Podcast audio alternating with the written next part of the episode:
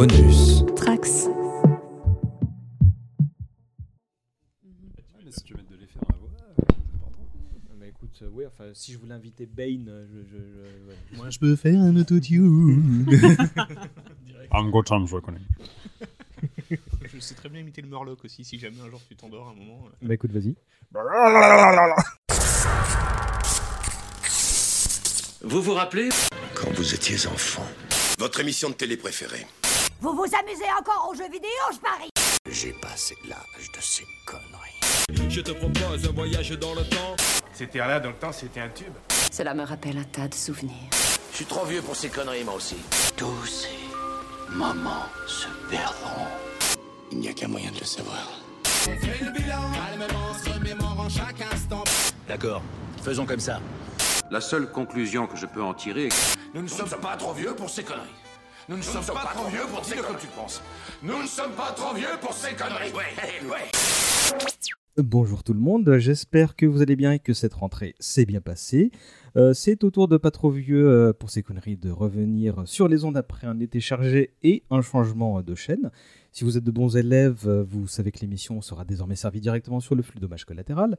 Cette nouvelle saison va relancer une envie que j'ai eue depuis quelques temps, à savoir euh, s'écarter des vieilleries des années 80 et 90 pour aller un petit peu de l'avant et s'intéresser aux œuvres un peu plus récentes. Euh, on aura évidemment l'occasion euh, par la suite de revenir sur les trucs que les vieux se rassurent.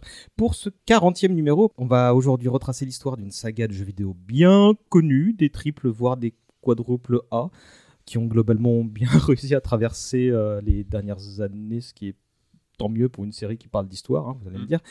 Euh, ainsi, on sera quatre à emprunter l'Animus pour faire euh, la rétrospective d'une licence bien connue qui s'appelle Assassin's Creed, qui vient de fêter ses 15 ans. Et pour euh, fêter cet anniversaire, j'accueille Jean-Victor.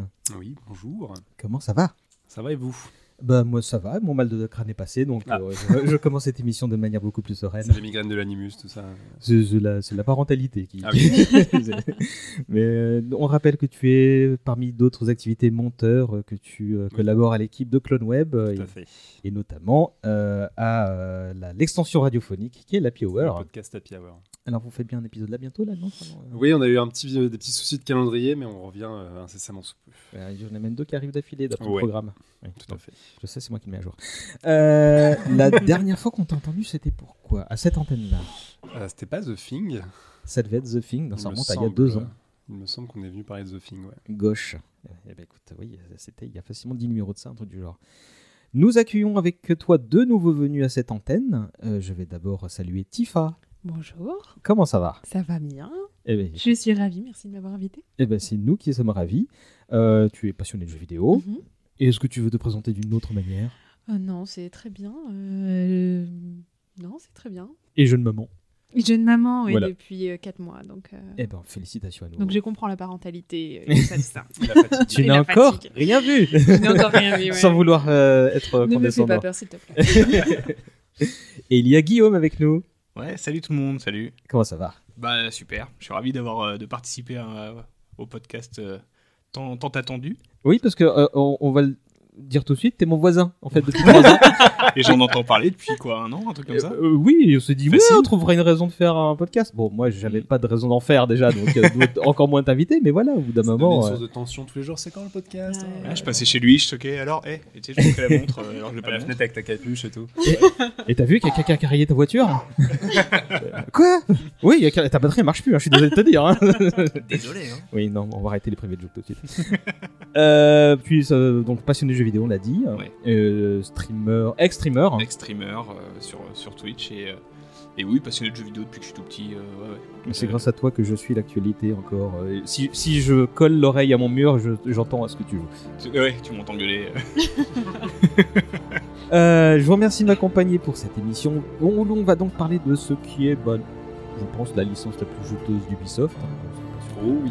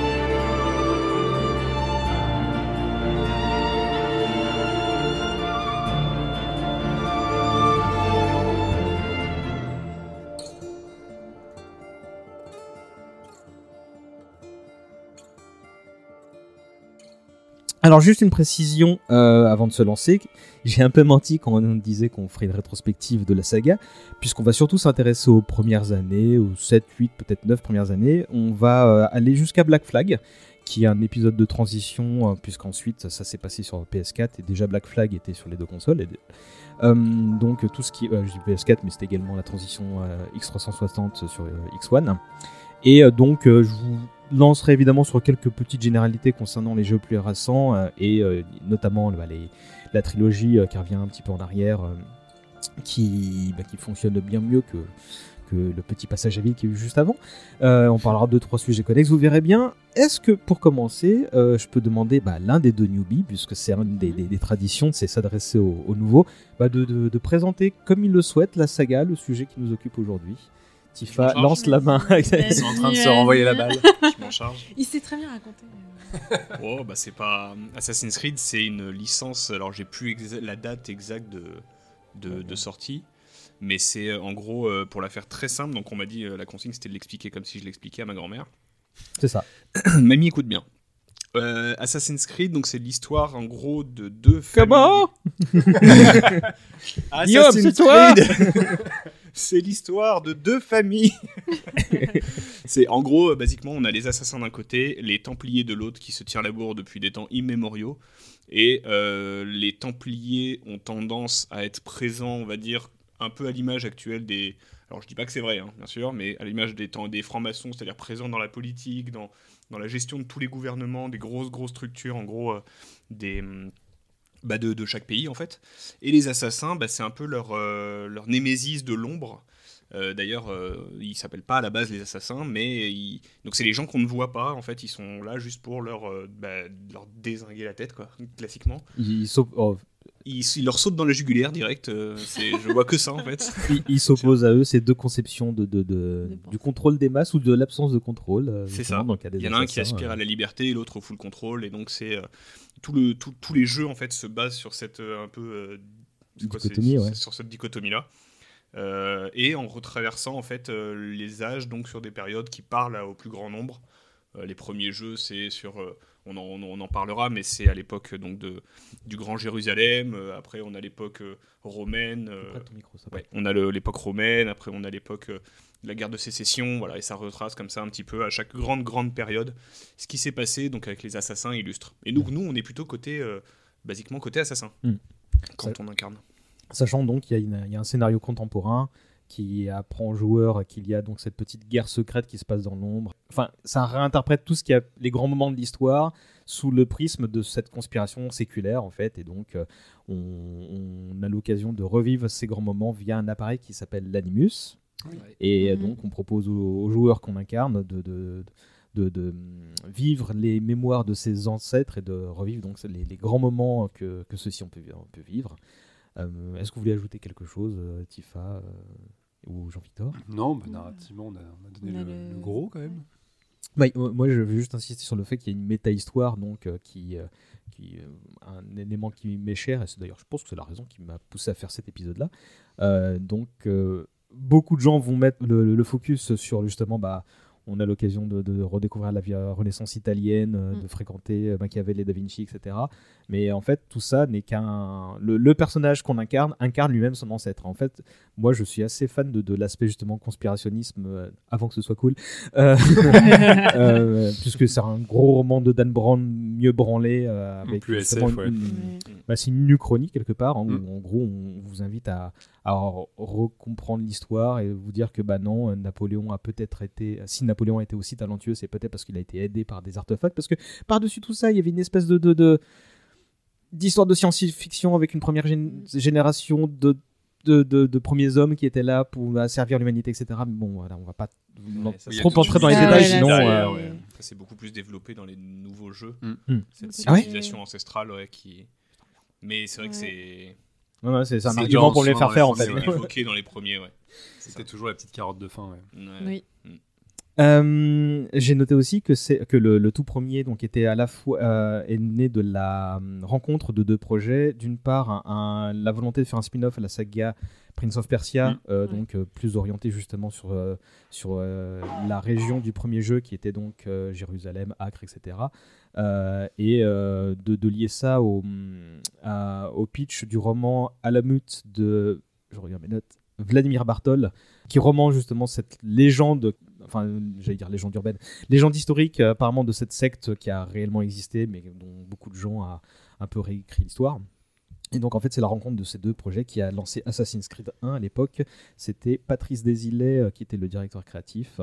Donc Ubisoft doit remercier grandement, sauf que ils l'ont remercié, mais Oui. d'une autre forme? Grandement. oui, ça s'est ouais. pas fait dans les Oui, oui, non, dans non. le bon état d'esprit. Ils Non. l'ont remercié à la mode Templier. hein.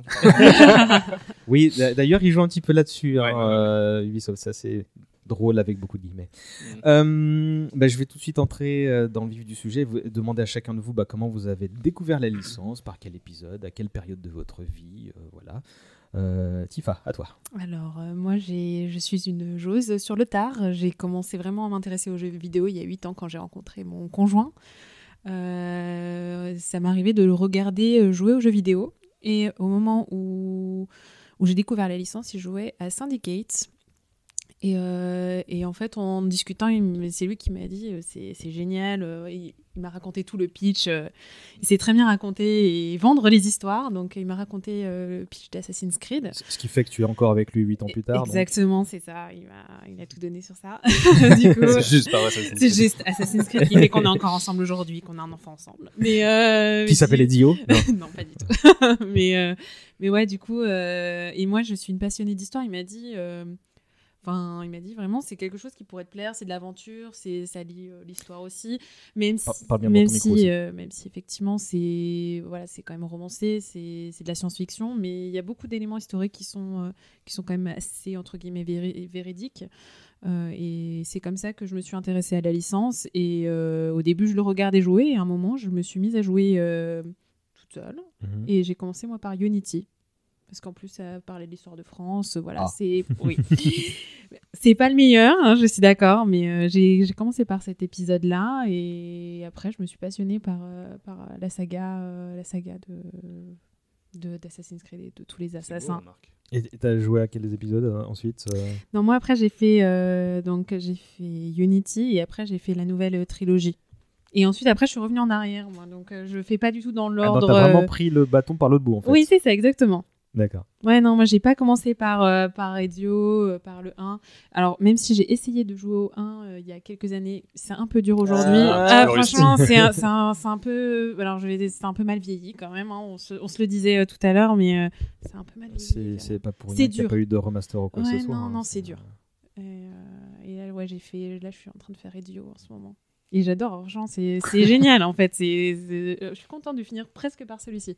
Écoute, je... bon, on aura l'occasion d'en parler ouais, dans, dans ouais, un non, instant mais dans du chaque coup, moi, je suis, je presque, je suis presque, je suis presque contente de finir par celui-ci parce que c'est, c'est, je trouve que c'est presque le plus passionnant en fait.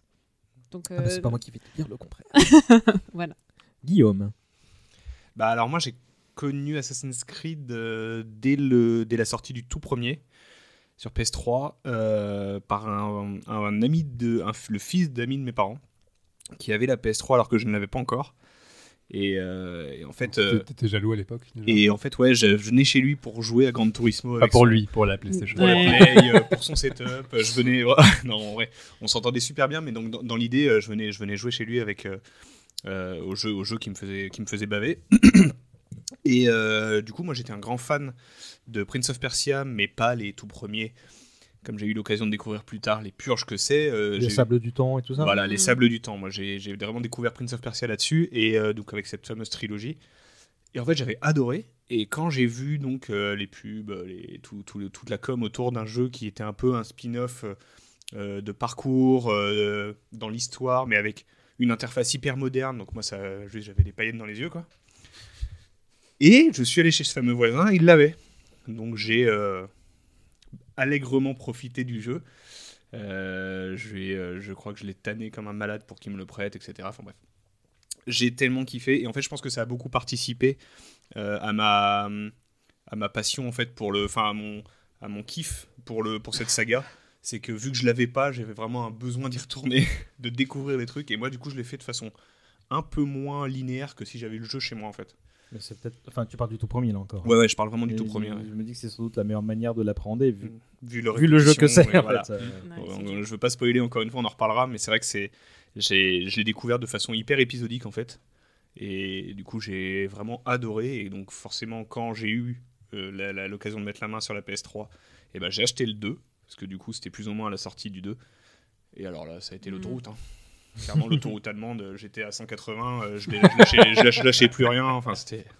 On ne l'arrêtait plus. Ah, on m'arrêtait plus, quoi. Là, j'ai rushé, je crois. J'ai- En fait, je les ai tous faits, mais j'ai fait les, uniquement les, les, les épisodes euh, console. Parce Mhm. que euh, les épisodes euh, mobile et euh, PSP, PS Vita, etc., j'avais pas les consoles à l'époque. Donc, je les ai découverts bien plus tard, en fait. Écoute, si tu veux repartir avec la PS Vita et jouer à Rébellion, euh, à- à- Libération. Libération, Mm. tu peux. Faudra charger la console. Euh, Faut aussi que je la retrouve. Euh, Jean-Victor. Beaucoup de si. Euh, moi, je les ai tous faits depuis le premier à sa sortie. J'ai toujours été un, un gamer un peu aguerri machin. Et je me souviens, en fait, j'ai découvert le premier lors de la toute première présentation du jeu à l'E3. Euh, donc la grosse conférence euh, à Los Angeles tous les ans euh, à l'été où ils présentent les jeux. Et je me souviens, je suivais ça un peu de loin. Il y avait eu la démonstration à l'époque. Je crois que c'était encore l'époque où il fallait télécharger les trailers et tout. C'était un peu long. Et ils avaient fait une vidéo de gameplay où tu voyais donc Altair qui était au sommet de, sa tour, qui sautait dans le vide, qui faisait le saut de la foi. Puis c'était une mission, ça durait 5 minutes. Et la présentation de l'E3, euh, ça avait été une claque pour tout le monde. Tout le monde avait dit, ok, donc la next gen, ça va être ça. Le jeu vidéo du futur ressemblera à ça. La liberté euh, que ça proposait tous sur le papier, c'était complètement fou. Et donc, euh, bah, comme plein de gens, j'ai vu cette vidéo-là, je me suis dit, wow, putain, je veux absolument y jouer. Et donc, euh, peu après la sortie, j'ai chopé le premier. C'était parti tout de suite sur l'autoroute à 180. Ouais, je crois qu'on a tous fait le même chemin. hein. Et euh, quant à moi, euh, j'avais beaucoup rincé la- l'époque PS1. euh, j'avais commencé à calmer les jeux vidéo à l'époque PS2. Bon, c'est pas arrivé longtemps, mais à un moment où je bossais déjà beaucoup et euh, j'avais eu un moment de calme. Je crois que c'est la seule fois que c'est arrivé. Et je me suis dit, allez, on va acheter une console, j'ai un peu d'argent, je suis un jeune adulte, etc. Et j'ai acheté une, euh, voilà, une PS3. Et euh, bah, celui-là m'avait fait de l'œil parce qu'effectivement, alors il était sorti depuis un peu plus d'un an. Et j'avais vu bah, les trailers de l'E3 précédent, et notamment, il y avait un truc que j'avais fait, c'était un des premiers trailers interactifs. C'est-à-dire que tu une petite, avais une petite séquence, tu voyais ce qui se passait, et euh, la vidéo frisait, et euh, tu devais appuyer sur gauche, droite, ou un truc du genre, pour euh, voir où Altair devait aller. Et bon, pour l'époque, c'était le futur, quoi. Et je me disais, alors ça, c'est juste un trailer, qu'est-ce que ça doit être le jeu?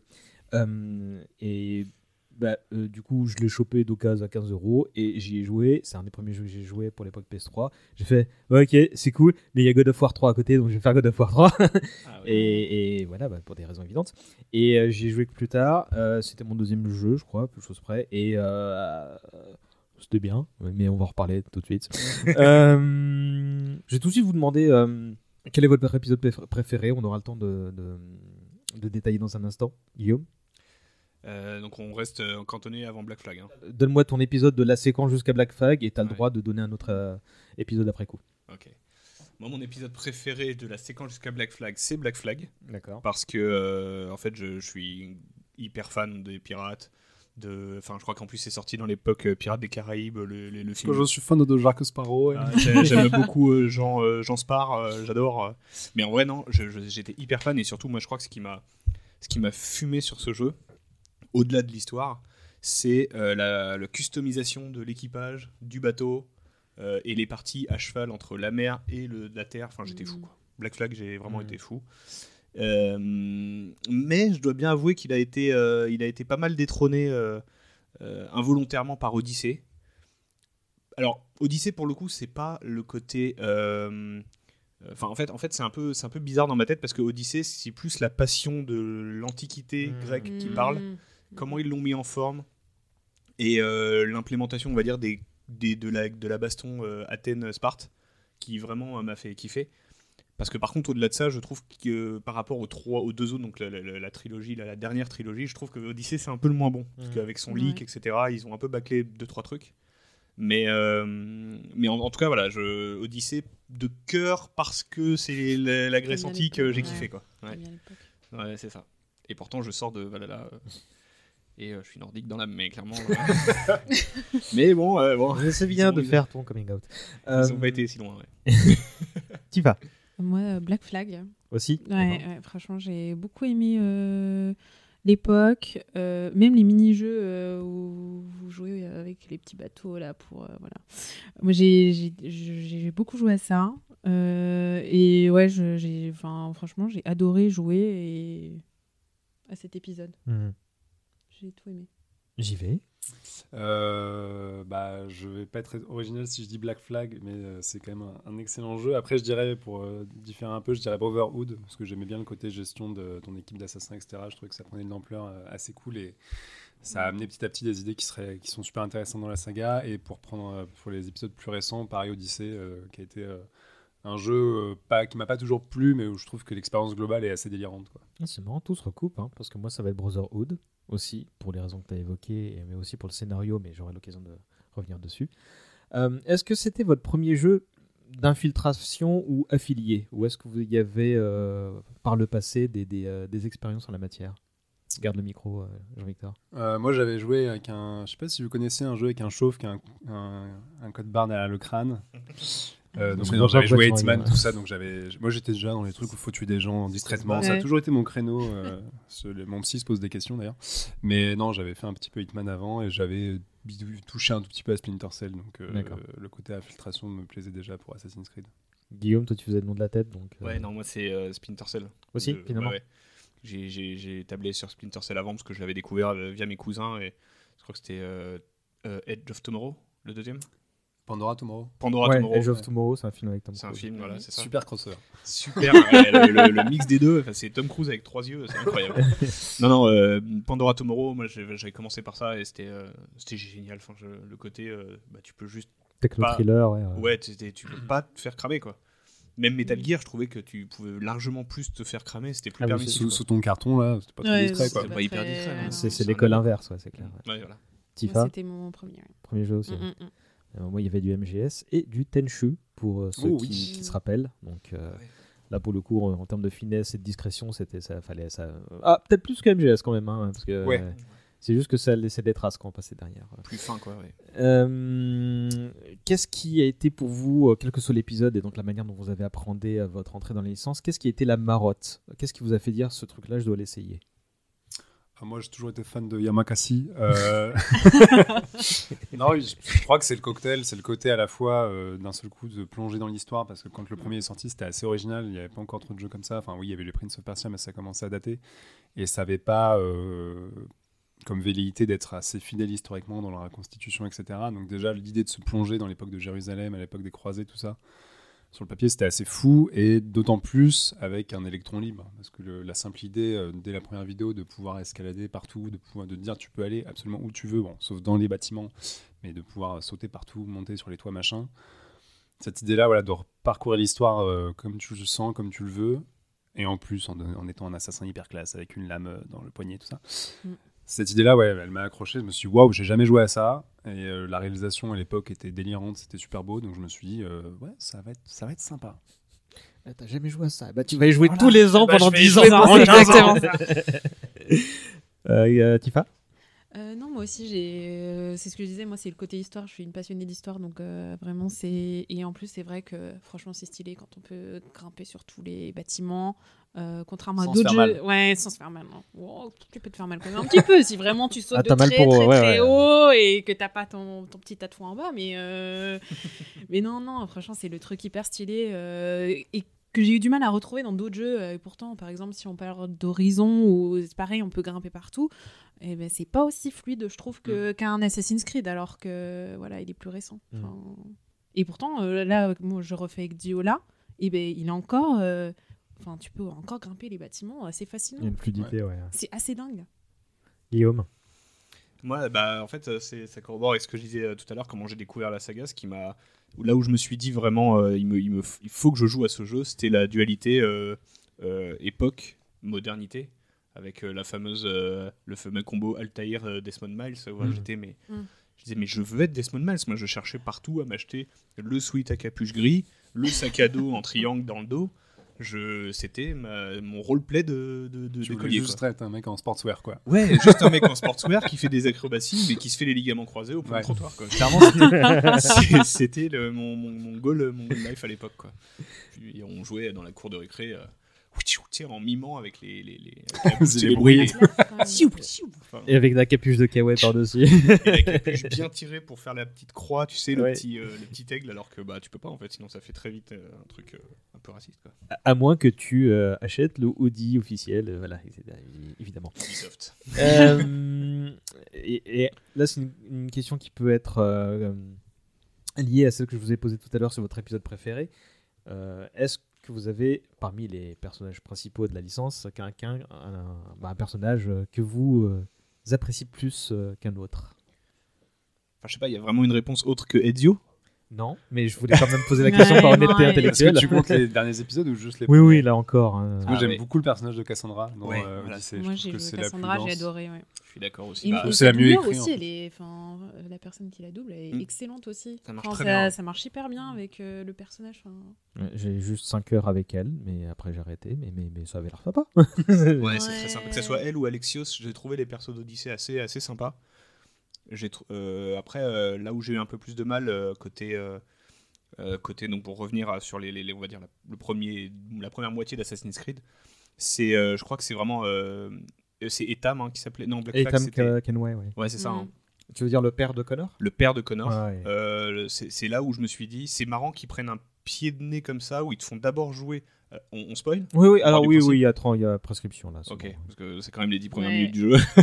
Dans Assassin's Creed 3, je crois, c'est ça, le, le- le- le- le- les 10 premières minutes du jeu, tu joues un gars ultra Ah, je crois que c'est même 2-3 heures. hein. Ouais, c'est Ah ouais Pour peu Oui, que oui, tu euh, prennes le temps. Enfin, moi, Mais je te dis, j'étais en autobahn. minutes, donc, euh, toi, toi, tu roules très vite quand même. je roule très vite. hein. ok, donc les, les- les un quelques, speed hack. les quelques premières heures de, de, d'Assassin's Creed 3, du coup, tu joues un personnage au charisme incroyable, ultra stylé, ultra sûr de lui, et, et en fait, euh, je me, c'est limite ce personnage-là qui ressort, autre que Ezio, bien Hmm. entendu. C'est que, mais c'est un méchant. Bah, disons C'est un que la ma- quoi. En fait, c'est un Templier. En fait, et hop, on cut, générique.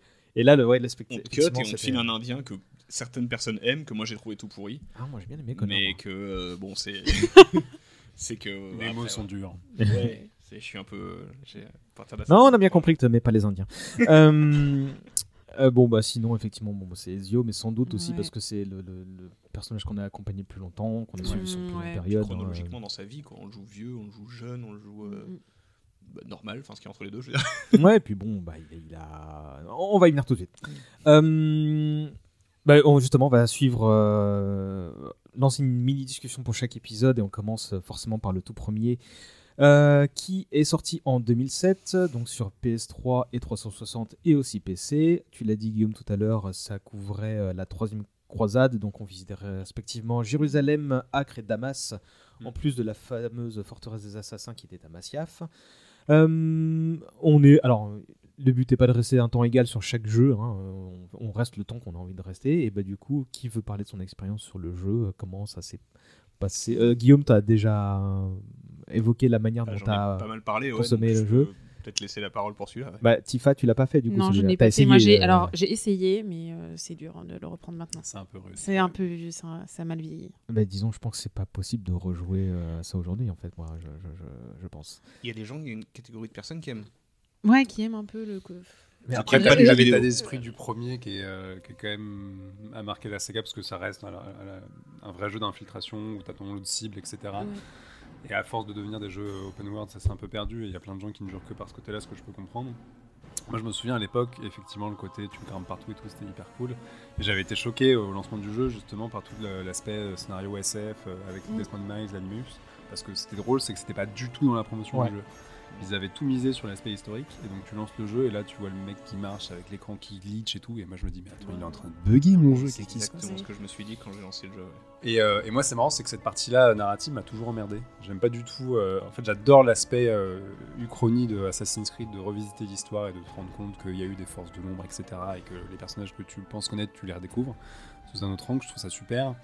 Mais, mais je trouve qu'avoir lié ça par une intrigue futuriste où tu, mec, un- tu joues un gars qui est branché à une machine avec des complots dans le futur machin, ça m'a. En fait, j'ai trouvé. c'est un- Il y a un niveau de distance narrative, c'est-à-dire que tu joues quelqu'un en, en- en intermédiaire de ce que tu vois vraiment dans les jeux. Et j'ai jamais trouvé ça très malin, ou j'ai toujours trouvé ça un peu lourd, en tout cas dans la narration. Et je sais que quand j'avais démarré le jeu, autant bah, je trouvais euh, que visiter Jérusalem, Damas, tout ça, c'était hyper cool, et puis les, les missions d'assassinat étaient super. Mais tous les trucs dans la chambre avec l'autre qui est branché à sa machine, ça m'emmerdait. Les missions Je disais, mais je m'en fous de ce type en fait. Et il y, a il y a cette dichotomie là, alors qui est de moins en moins grande au fur et à mesure du jeu, parce que je pense qu'Ubisoft a compris que ça emmerdait quand même beaucoup de monde, et plus les jeux avancent, moins t'as de Moins a dans le de futur, enfin ou, ou- ou contemporaine. Mais je me souviens qu'à l'époque, ça m'avait fait un peu, un peu choquer en mode, non, mais... Et du coup, je j'essaie de rusher un peu toutes ces parties-là pour me dire, attends, je vais me rebrancher dans la machine, je vais être dans le passé, j'ai acheté le jeu pour ça, quoi. Tu disais que les séquences d'assassinat étaient bien, euh, bien... Tu les trouvais bien, toi Pas bien, mais c'était le cœur du jeu. Enfin, ça- le jeu tournait vraiment autour de missions où il fallait désinguer euh, ta liste de, de cibles, etc. Fallait se renseigner surtout. fallait Ouais. se renseigner, fallait enquêter, tout ça. Alors c'était un peu euh, rustique, mais euh, il y avait ce côté-là. Et c'est vrai que pour le coup, c'était un vrai jeu d'assassinat. quoi. Mais pour le coup, enfin, moi je sais qu'après voir. Parce qu'en gros, il y avait 9 séquences, je crois, de Ouais. mémoire. Et en gros, à chaque séquence, tu devais. On te t'attribuait une cible, tu devais euh, te rapprocher d'elle, voir sa ta routine ce dé- de déplacement, euh, voir comment l'approcher de la meilleure manière, en Mm. gros. Sauf que euh, donc, tu as phase d'enquête et phase de, bah, de- d'assassinat, puis phase de je me barre parce Je que je l'ai eu et Mm. maintenant. euh, Je me suis foiré et que je me suis fait cramer euh, par les sept Ouais. Et, euh, et du coup, euh, en fait, pour moi, c'était très très répétitif Ah cet oui. aspect-là. Et en Dans fait, c'est pour ça que je l'ai Mm. joué sur un temps long parce qu'en fait, euh, bah ok. Moi, j'aimais bien les, les moments où en fait, bon bah, tu viens d'avoir ta cible et t'as cette petite séquence où en gros, euh, il y a une espèce de parenthèse dans le temps où tu, tu ta cible te parle, en disant mais t'aurais pas dû m'assassiner, je faisais du bien, etc. Il y a une espèce de tentative de dialogue philosophique, tu vois, où tu perçois Mm. justement l'opposition de, de bah, philo- justement philosophique qui est entre les deux, deux castes, Templiers et, euh, et Assassins. Et, euh, et après, bon, bah voilà, faut fuir et tu rentres chez toi et fais bon, bah c'est quoi la nouvelle mission? Bah c'est ça. Et, euh, et c'était vraiment ultra. C'était sur des rails en fait. Et euh, Mm. passer 3-4 Mhm. missions, en fait, j'en avais marre et je sais que je l'ai fait. euh, bah, je faisais une mission tous les 10 jours euh, pour, pour, pour faire avancer parce qu'à côté de ça, j'étais curieux de ce, ce qui pouvait se passer justement parce que j'aimais bien la. la hum, Altaïr, c'est un archétype plus qu'un personnage. On te dit, bah voilà, t'es le meilleur assassin, mais euh, voilà, tu vas perdre tous tes pouvoirs et tu vas les ré- réintégrer petit à petit à chaque mission. Et, mais tu vas écouter le vieux barbu là-bas euh, qui, qui va te dire euh, quoi faire.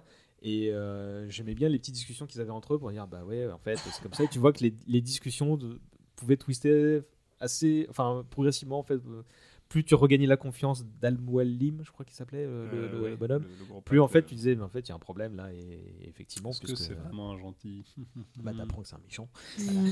Et euh, C'est vrai que tu le vois venir. Oui, d'ailleurs- oui, en plus, oui, la fin du jeu était, était pas terrible hein, pour le coup. Ouais, le combat de fin et tout est un peu flingué. ouais. insupportable. Ouais. Et est-ce que vous avez un souvenir fort de, de, de, de cette expérience-là euh, Du combat de fin? Non, non, Ah, du jeu en... De la partie la plus nulle du jeu. Oh, du jeu en général. Bah, en- encore une fois, moi, vu, j'ai, je me considère chanceux de l'avoir découvert en épisodique, tu vois. Toi, tu l'as, Mm. toi, c'était ta volonté. Moi, c'est parce que j'avais pas le jeu. Du coup, euh, je. J'ai presque l'impression qu'on t'a forcé quand tu le dis comme ça. bah, en fait, non, mais en, Joue à Assassin's bah, en gros, je voulais pas euh, me taper l'incruste. euh, euh, tu sais, trop longtemps Mm. quand même, euh, parce que bon, on avait un peu de- d'âge de différence, et puis même, euh, j'ai pas envie non plus d'être un gros lourd, quoi. Oui, monsieur Martin, je dois d'abord tuer euh, Richard Cœur de Lion, puis après j'arrête, je m'en Bah, vais. c'est ça, donc euh, je me. Quoi en gros, moi, les, les périodes avec Desmond Miles, ça m'a marqué parce que c'était, bah, là, pour moi, c'était la fin du jeu. Enfin, c'était Ouais. la fin de, ma, de ma session. Et du coup, à chaque fois, je me disais, je kiffais cette partie-là parce que je me disais, bah, du coup, ah, trop cool, euh, j'ai enfin, j'ai j'ai passé un bon moment, j'ai tué le gars, tu déconnectes de l'animus. Euh, T'as Desmond Miles qui apprend un truc sur. euh, Au début, c'est très flou en C'est plus. très hein. cryptique, ouais. C'est très cryptique, Mm. c'est très. euh, il sort de l'animus et puis Il voit, des, il voit des trucs et tout. bah, il- tu actives les pouvoirs que tu as en jeu dans la vraie vie, Mhm. mais ça, il faut que tu y penses tout seul, c'est pas guidé. Et si tu le fais, tu as des messages qui apparaissent dans la cellule et tu te dis, putain, mais c'est quoi ce merdier? Ça, C'est très. Enfin, je veux dire, quand t'es jeune, c'est très anxiogène, quoi. et en fait, euh, moi, c'était tout- toute cette intrigue-là qui m'a fait kiffer. Et du coup, j'y revenais, euh, bah, je crois que c'était pas toutes les semaines, mais quasiment, quoi. Hmm. Mm. Quasiment. Euh, moi, je dirais que c'est tout connement le premier saut de la foi, en fait. Hmm. Quand, quand, quand vraiment tu. euh, je, ouais, je, je, je venais en plus d'acheter la télé qui va avec pour, euh, pour regarder ça. Et en fait, eu le vertige. Bah ouais, ouais, ouais, c'était celle-là, oui. Euh, Guillaume se marre parce que je l'ai réparé cette semaine. Euh, euh, eh, le réparateur m'a dit qu'elle était repartie comme en 40 et qu'elle me dure encore 5 ans. hein, Ah, donc, bah, Tu as encore 14 Assassin's Creed à jouer dessus. c'est parfait. euh, mais ouais, le premier saut de la foi où tu fais Oula, c'est quoi ces petits guillis dans le ventre que j'ai reçu alors que c'est de la télé? Je me suis dit, bon, ok, ils tiennent peut-être un truc, quoi. Mais, euh, mais sinon, euh, toi, Jean-Victor? Non, moi, c'était la, la fluidité, c'est-à-dire que tu, ce que tu avais vu sur les vidéos, etc. Oui, c'était en jeu et c'était facile. C'est facile de grimper partout, c'est facile de courir sur les poteaux, les machins, les trucs. Hyper intuitif, quoi. Tu te dis, euh, je joue quand même un, un monstre parce que le type, c'est un singe, quoi. Il est super agile et toi, c'est d'une aisance c'est très plaisant à jouer. quoi. Mhm. Alors, pour l'époque. Parce que Pour l'époque. aujourd'hui. euh, Ça a évolué dans la saga, mais pour l'époque, tu disais, ouais, je Ouais, peux faire tout ça, c'est- trop ouais. cool, quoi. Tifa est là pour en témoigner. en fait, je c'est pense dur. que les usages de, de, de un 35 contrôle sont- Mhm. selon les standards de 2022. Ah, il a un bon bambou. Hein. C'est dur.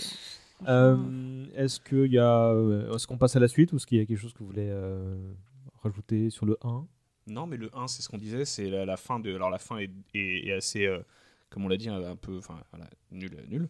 Mais c'est vrai que c'est là où il lance les premiers prémices de la civilisation dont on parlait avant avec la Ouais, pomme avec d'Adam. Il y avait euh, déjà ce euh, truc-là? Il y avait, bah, en fait, Ouais. le combat de fin, c'est le artefact. qui se bat avec la pomme d'Adam. Avec la pomme d'Éden, ouais. La euh, pomme d'Éden contre Altaïr. mais mais euh, je veux pas souvenir qu'il te parle de l'espèce de mythologie des anciens à ce moment-là. Crois ils, que c'est ils dans en le- savent pas trop, mais Ils savent que y a- c'est un ça vient artefact. Il y a quelque chose. D'accord, ok.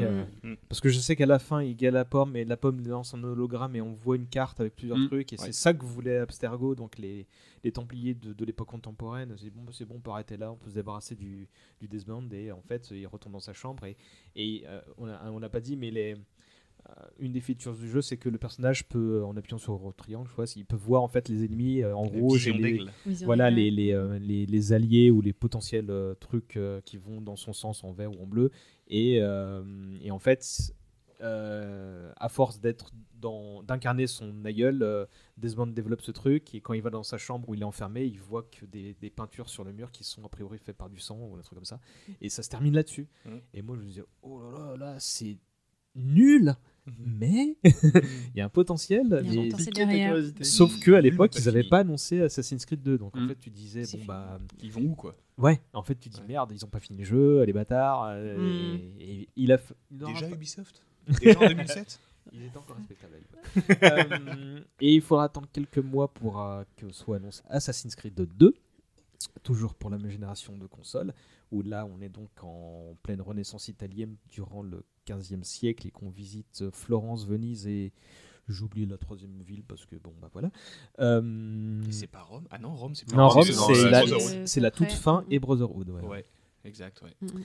Euh, donc là, on a une proposition bah, qui a fini. C'est toujours Patrice Desilets qui est, qui est aux manettes et ce sera, il fera peut-être pas la toute fin du jeu, je crois, Mm. mais qui euh, en fait, bah, bah, il y a- il y avait un, je vais pas dire que c'était un, un brouillon le premier, mais là, clairement, en fait, tous les, les- je vais pas dire que tous les potards étaient à fond non plus parce que c'est pas le cas. Les les prochains, promesses de la saga. étaient voilà, en fait. Vrai. Et il y avait une extension de plein de choses. Il y avait un système monétaire, il y avait euh, des, euh, bah, des mini-quêtes, alors que les- c'était pas le cas de la- la- du premier jeu, etc.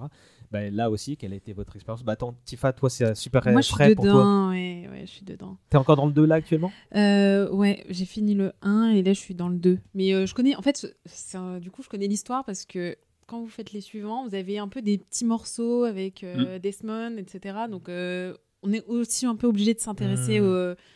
Aux, anciens, du coup. Donc euh, je, en fait, je, je sais déjà la fin, l'issue, mais euh, du coup, c'est assez drôle euh, vu que je le fais à l'envers. Et du, jou- du coup, tu joues au remaster, j'imagine Oui, euh, oui, oui, c'est c'est mieux.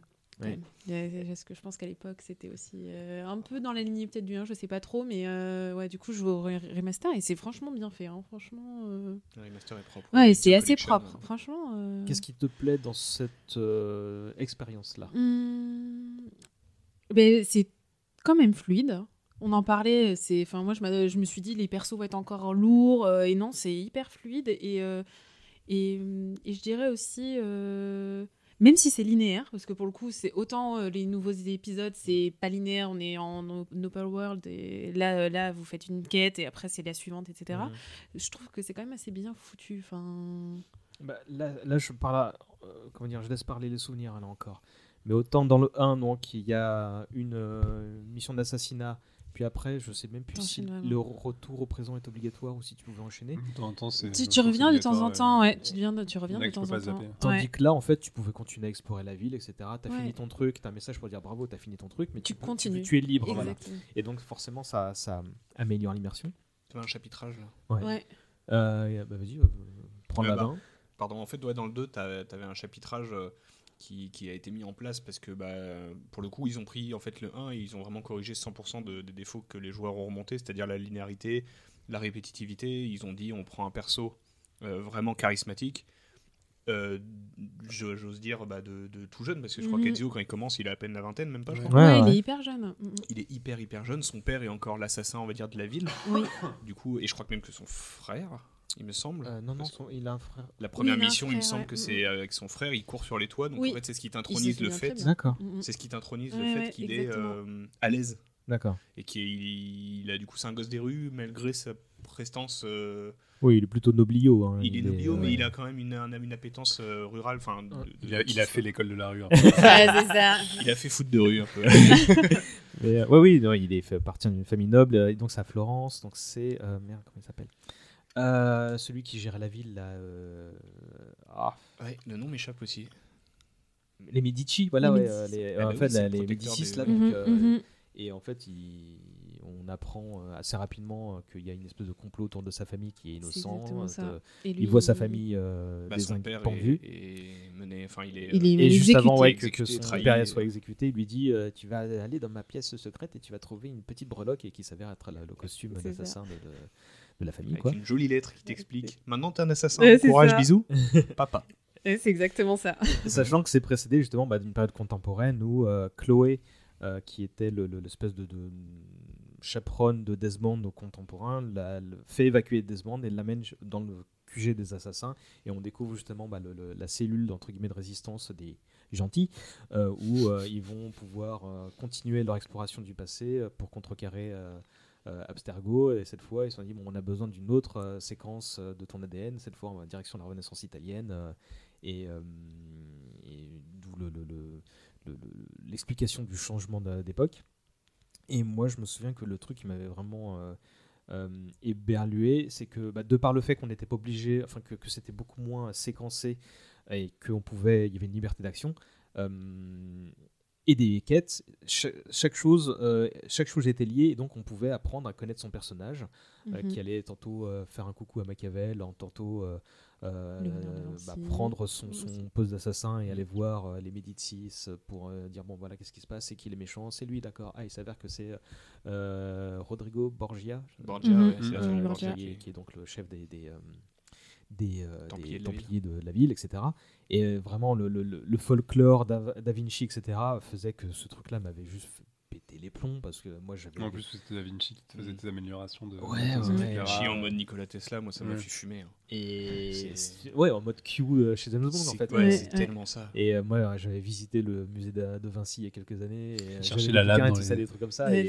Et, donc, euh, bah non, c'était quelques années plus tôt, donc en fait, je savais pas, mais, mais j'avais fait le musée où tu voyais les maquettes des trucs que tu exposes dans Brotherhood, euh, etc. Mm. plus tard. Donc moi, j'avais une petite appétence pour ce délire-là, quoi. Et, et, euh, tu il te rajoute un- bah, une histoire qui est plus proche de toi déjà et Mhm. qui, qui frôle en plus celle de l'histoire de France. D'ailleurs, il y a un épisode où, où il y a les Français qui ont le mauvais rôle dans une séquence. euh, C'était c'était assez rigolo, quoi.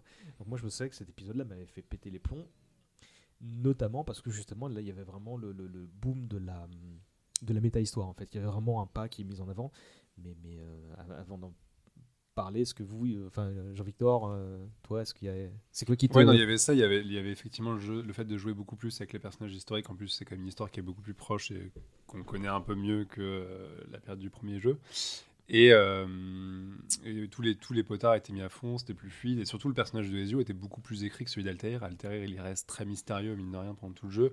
Là, Ezio, on l'a dit, tu le vois jeune, tu vois son drame familial, etc. Donc, tu es sur des, des canevas narratifs qui sont beaucoup plus euh, classiques, entre guillemets, mais qui font aussi que le personnage a plus de corps et que tu as plus plaisir à le suivre, à l'incarner, tu t'identifies tout simplement plus Mhm. à lui.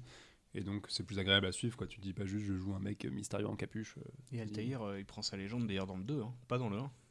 C'est-à-dire qu'il devient le- le- l'assassin légendaire Altaïr. il Ouais, ouais, devient, ça devient la figure qui a Mm. restauré Mm. l'ordre, etc. C'est euh, Ouais. c'est le collectible du 2, tu sais, où tu dois faire les tombeaux pour récupérer euh, son, Son sa épée, méga armure, son- ouais, et sa suite euh, Mm, noire mm, d'ailleurs qui pète la classe. Alors qu'il les a, ça, et qu'il a jamais eu dans le premier jeu d'ailleurs. C'est ça, en plus, tu avais tout cet aspect où tu pouvais améliorer beaucoup plus de choses de ton personnage, donc tu avais envie d'être le méga assassin de la mort, donc de parcourir le jeu pour trouver Mm. effectivement les, les clés pour les armures et les trucs. Donc, euh, D'ailleurs, j'ai l'épée à la maison d'Altaïr. hein, L'épée Ouais, c'est vrai, légendaire. ouais.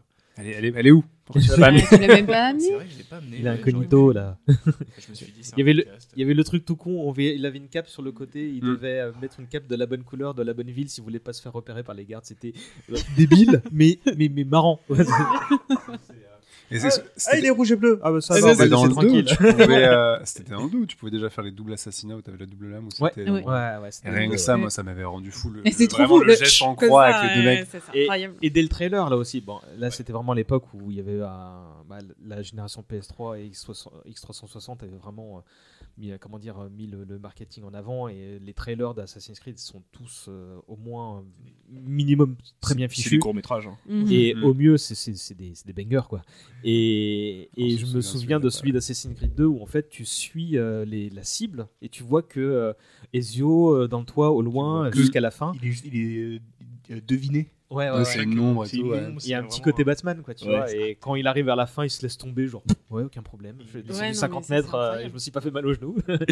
et euh, il y a, il y a- le redoubler. La, fin du, du trailer, t'as, Cécile qui fait Eh, Tu peux pas m'atteindre là. Et là, tu vois qu'il lève la main et qu'il a un flingue euh, Ouais. planqué sous, à la place de sa lame. Et là, tu fais Oh Ah. oui, c'est bon, ça. Jamais, jamais, jamais, jamais. Et ça, c'était un super souvenir, ça, de découverte. Et le jeu était une. Vais pas dire une pure merveille, mais en tout cas extrêmement plaisant. Ils ont vraiment bien géré, je trouve, la, la passation de. On fait un jeu avec un concept original, mais sans vraiment fond, à euh, un jeu avec un fond de malade et on corrige tous les défauts du 1. Quoi. Mm. Chose qu'on retrouve très peu en ce moment, enfin dans les jeux actuels et les Mm. suites actuelles, et je parle pas que de Ubisoft, hein, il y, a des- il y a plein de suites. C'est vrai Mm-hmm. que ça n'a pas vocation une suite à, à corriger les défauts du 1. Par exemple, au- tu, tu parlais d'Horizon tout à l'heure, je trouve que la suite d'Horizon, pour digresser un tout petit peu, et euh, à corriger aucun défaut du 1 et en a même un peu rajouté quoi. Parce qu'ils se sont vraiment concentrés uniquement sur l'histoire le Mhm. lore et juste c'est la suite euh, de de- d'histoire. Et, et pour le coup Assassin's Creed 2 Il y a bah, pas fait- un seul aspect qui n'était ça, pas, ouais. ouais, euh, Ouais, ils ont vraiment tout tout corrigé ils ont pris tous les pain points des joueurs et ils ont dit bah l'expérience elle sera euh, trop bien pour vous quoi Puis en plus, tu as, la t'as la plus grande maîtrise de la, de la génération next-gen qui leur a permis de- d'agrandir les cartes, de pouvoir faire des choses plus, enfin des, des environnements plus vivants, etc. Donc c'est Mhm. vraiment sur tous les plans, aussi bien techniquement qu'effectivement en, er- en écriture. Ils ont poussé les potards à fond aussi parce que le premier avait marché. Donc tu te dis, bah voilà, les gars, quand vous prenez le temps et que vous faites ça bien, ça marche bien. Mhm. Ouais. les gars C'est vous le possible. faisiez en 2007 à l'aide Euh, moi, je sais que le truc qui m'avait. Enfin, le jeu était généreux en fait, euh, avec pas mal de quêtes annexes et de, petits collectibles ou des trucs Mm. comme ça. Et pas trop à l'époque. À l'époque, c'était vraiment. euh, les plumes les plumes d'Assassin's Creed sur 2 les- ouais, mais ouais. alors, T'en as- bon, il y en a mais celles-là, je, les- 51. je- je les ai faites. Traumatisme. Mais mais euh, il y avait, tu sais, les petits glyphes, tu sais, à trouver, ce genre de choses. Et, et les glyphes te donnaient accès à des séquences enregistrées ou à des photos Ouais. qui te faisaient un peu plus entrer dans le délire justement conspirationniste avec euh, la, la guerre secrète entre les deux ordres, etc. Il te fait comprendre que non, bah, il y a Jeanne d'Arc, elle avait une pomme euh, de- d'Éden et c'est pour ça qu'elle a pu repousser euh, les morts, etc. Euh, là, bah, Napoléon, là, le tsar, Nicolas de Russie, etc. Et là, tu dis, oh putain, ça va trop loin. Et en fait, c'était les meilleurs moyens de. d'intégrer le, joueur dans un imaginaire qui était juste en construction parce que à l'époque on se disait c'est bon ils ont prévu ça pour, pour je sais pas combien de, temps et dès le 3 ça va aller super loin bon on a vu que le 3 arriverait plus tard mais, mais euh, en fait c'est- parfait pour, pour euh, construire l'imaginaire du, joueur et moi je- j'étais comme un fou en fait à- c'était vertigineux de, de se projeter sur alors ça va être quoi? Il te parle même des trucs super contemporains du projet Manhattan de la bombe atomique etc je fais, oh, c'est génial et euh, moi ça m'avait vraiment euh, énormément plu et euh, je vais tout de suite répondre à la prochaine question qui est, bah, le- je veux faire ça pour chaque jeu, le, le meilleur souvenir. Moi, c'était la toute fin du jeu quand, en plus, donc tu vas euh, attaquer Rodrigo Borgia qui est devenu euh, Alexandre VI, je crois, le pape euh, Ouais, de l'époque. Mhm. euh, donc à la basilique Saint-Pierre. Ouais. Euh, et donc- Avec ton costume noir trop Ouais, classe. le, le truc absolument, on peut pas ne pas te voir, mais bon, on te voit pas. la classe quand même. Et tu, tu vas affronter euh, Rodrigo euh, Borgia, donc au cœur même de l'Europe de l'époque, quoi, tu vois. Mm. Et à la fin, bon, tu te retrouves dans une pi- pièce secrète du, du, du- du Vatican, etc. Et euh, t'actives un truc qui, te fait, euh, qui fait voir à Ezio un hologramme de. Alors, je, je confonds toujours Junon et Minerve. là, Il y a une gentille, une méchante dans Mhm. la méta-histoire, là, Ouais. de la Société des Anciens, là, qui parle à Ezio pour lui dire bon, bah, il va y avoir il y a un cataclysme, etc. en 2012. Oui, c'était un autre temps. Euh, et donc, il faut que, euh, anticiper ça. Et, et en fait, tu te rends compte que l'hologramme ne parle pas à Ezio, mais à Desmond. nous Ouais, Ouais. ouais, Et Ouais. par l'intermédiaire de Desmond, au joueur. Ouais. Et donc moi, ce truc-là m'avait fait mais péter les plombs parce que euh, vraiment, il y, avait, il y avait une côté, euh, tu vois, euh, c'était euh, 4 degrés de séparation en fait, tu Ah, vois. c'est- euh, ouais, ouais, et euh, je, je trouvais ça extraordinaire, d'autant que ça se termine vraiment là-dessus, et bim, en fait, Mm. on passe à autre chose, et, euh, Mm. et ça ça m'avait vraiment euh, éberlué, quoi. C'est quoi votre meilleur souvenir à vous? Toi, t'es encore en plein dedans, est-ce que t'en as... Non, j'en ai pas là. Euh. Enfin, vu que je suis dedans, en fait, c'est dur de dire un souvenir. En fait, moi, je, je, je passe un, je passe un super moment, en fait. euh. non, mais c'est vrai, en fait, j'ai plaisir vraiment à. Pourtant, ça, ça date, mais j'ai plaisir à jouer à ce jeu. À découvrir. Ouais, à découvrir le jeu. Et pourtant, ouais, il y a des mécaniques qui sont un peu anciennes et où on se peut dire. pff, non, moi, je trouve ça. Enfin, moi, j'adore. Et je trouve, je trouve qu'il y a plus aussi un attachement.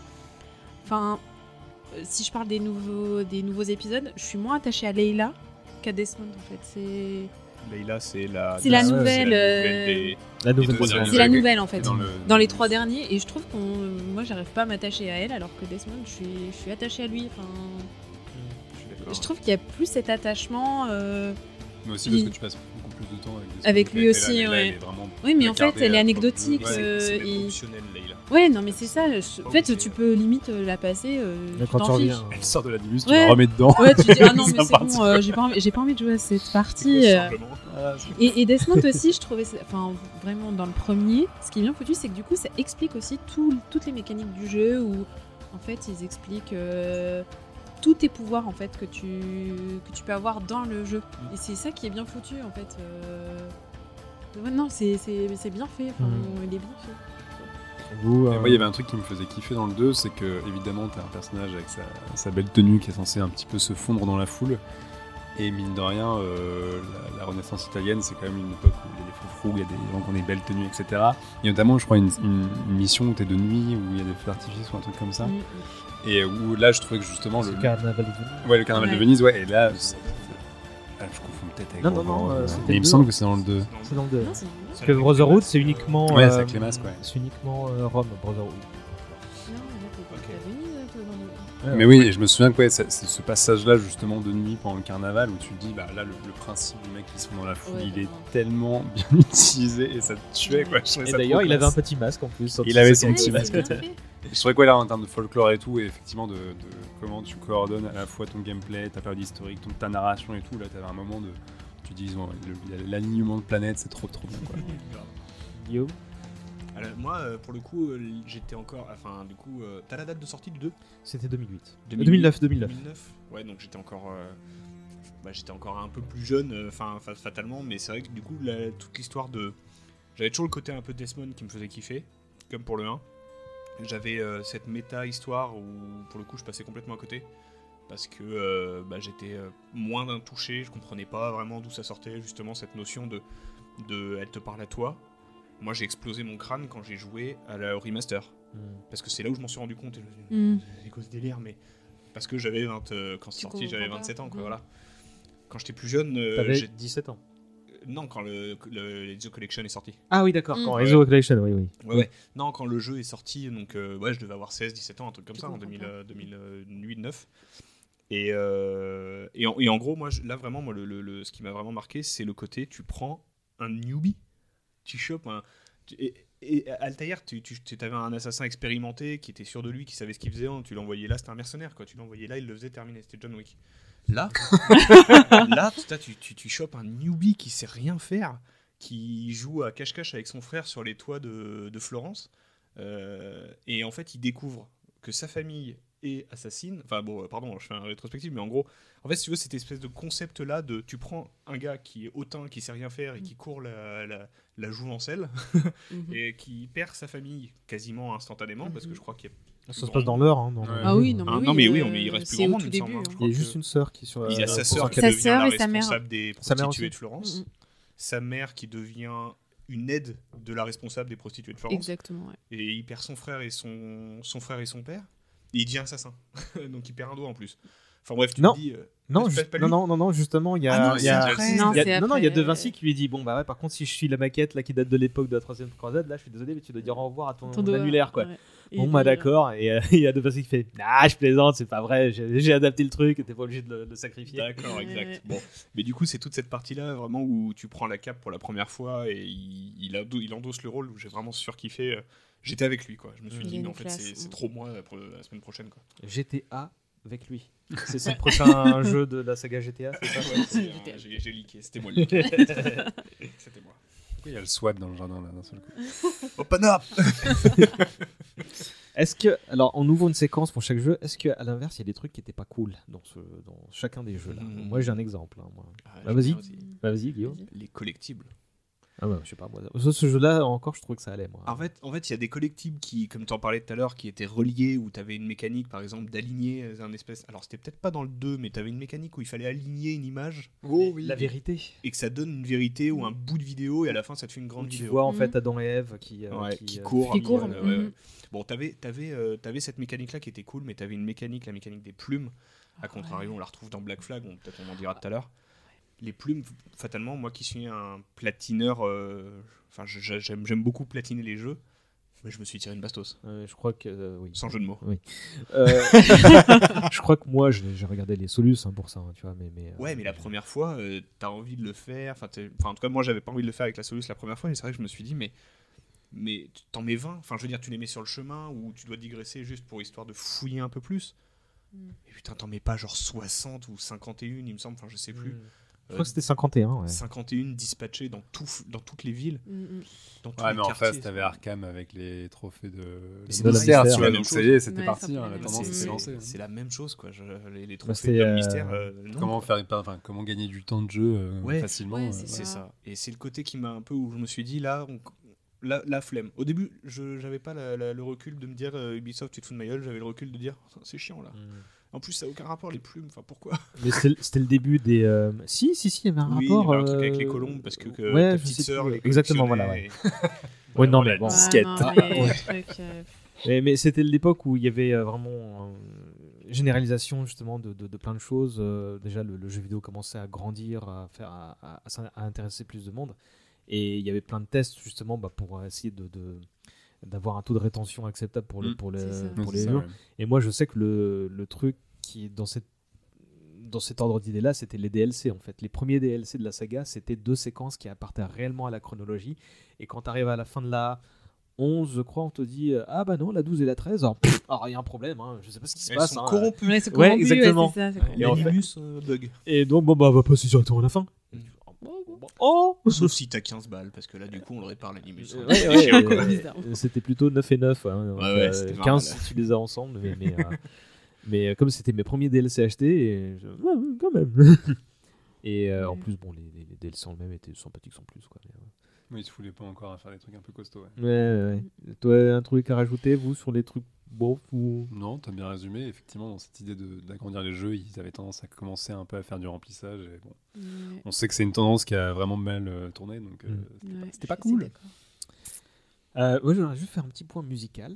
Parce que mine de Mhm. rien, c'est important. Et c'est à partir de Assassin's Creed 2 que, hum, qu'il y a vraiment une envolée bah, lyrique. Euh, C'était Jasper, Jasper Kidd, c'est Mhm. ça qui était le compositeur attitré. Euh, il avait fait le 1. Mais pour le 1, on lui avait demandé une bande-son. euh, alors, est-ce qu'on lui a demandé ou est-ce qu'il a pris euh, le parti de, de, de faire un truc euh, euh, authentique avec des instruments de l'époque, etc. Et c'était déjà pas mal. Moi, j'invite les gens à réécouter la bande-son de, de- du premier Assassin's Creed parce qu'elle est vraiment plutôt. Euh, entraînante dans le sens euh, musique d'ambiance quoi c'est un truc qu'on peut Mhm. écouter à- en bossant par exemple tandis que par contre euh, dès le 2 c'est allez on va, y on Fait va- on péter va- l'orchestre. on va faire un Ouais, truc un peu ouais. plus hollywoodien et et bah il y a c'est dans ce, ce, ce jeu là qu'il y a le morceau Edios Family qui devient euh, qui est devenu je crois encore encore aujourd'hui le thème thème. attitré de la, la, la saga et et euh, c'est une très bonne musique en plus Ah euh, oui. avec euh, de, de l'orchestre des voix euh, un chœur euh, qui euh, qui fonctionne très bien Mais ce mec-là, il est devenu. euh, C'est marrant parce que c'est parmi les compositeurs de, de jeux vidéo qui ont un peu explosé et qui ont une reconnaissance au-delà du médium, il, il en fait partie. C'est une musique qui est très souvent citée, même dans les, les épisodes suivants, comme étant euh, une des belles musiques de jeux vidéo contemporaines. Mhm. On peut aussi citer dans- en face, il y avait Michael Giacchino qui a fini à faire- par faire que du cinéma après, mais effectivement, dans ces années-là, tu avais des mecs qui étaient très forts et où, où les gars commençaient, au lieu de commencer par la télé ou par le, le cinéma, ils commençaient par le jeu vidéo. Et Jasper King, je crois qu'il a quasiment fait que ça depuis, mais Ouais, heureusement parce qu'il a toujours fait des très très bonnes musiques et c'est vrai que dès le deuxième, il, il a envoyé le pâté. Quoi. Je l'ai pas vu beaucoup euh, par la suite, hein, que ce soit que, peu importe le médium, hein, je, vous, je vous avoue. Euh, avant de passer à Brotherhood, est-ce que vous avez vu Assassin's Creed Lineage? Ça Ça vous dit quelque chose? Ouais, c'est les, les BD, non? Non, c'était les trois Les- courts-métrages qui racontaient la vie du père d'Ezio. Et en fait, c'est Ah, une ouais, préquelle. Quoi, hein. Ça se trouvait où? Ah bah c'était, ça faisait partie de la promo et je crois que c'était un truc qui se, enfin moi je l'avais chopé sur le PlayStation Store, tu Mm. vois, en gros il y avait un accès à partir du moment où tu avais le jeu, Mhm. Mhm. un truc du genre, ou je les ai peut-être achetés, hein, je sais plus. Euh, et en gros c'était trois courts métrages de 10 minutes ou un quart d'heure je crois, et en fait il y avait des acteurs qui prêtaient leur euh, trait aux, aux différents protagonistes et manifestement c'est les acteurs qui ont euh, qui ont été utilisés pour la CGI Enfin, la capture oui enfin la, euh, La capture de motion mouvement, capture. motion Motion capture, voilà. Motion capture. Euh, parce que je me souviens de Médicis qui était comme deux gouttes d'eau euh, le, le- le- le portrait de, de, bah, de son avatar dans le jeu. Pareil pour Giovanni Auditore, donc le père d'Ezio, qui, bon là par contre, bon, on voyait qu'il était beaucoup moins musculeux que la capuche. C'était un- c'était de la toile de jute, quoi, tu vois. Mais, mais c'était bien fait, mais bon, ils, voilà, c'était pas, ils ont pas embauché Tom Cruise, là, justement, tu vois. Donc, Ils euh, n'ont pas embauché Fassbender. Ouais. wink wink. je crois que Fassbender était encore euh, pas encore une carrière digne de ce nom. à ce moment-là. Toujours est-il que, hum, que ce- ça se regardait et c'était euh, bah, une première euh, comment dire rapprochement euh, avec le, le monde Le du cinéma. ouais. Et ils avaient acheté le studio qui avait euh, grandement contribué aux FX de 300 à l'époque. Donc en fait, c'était devenu c'est devenu un sous-studio d'Ubisoft euh, pour l'époque.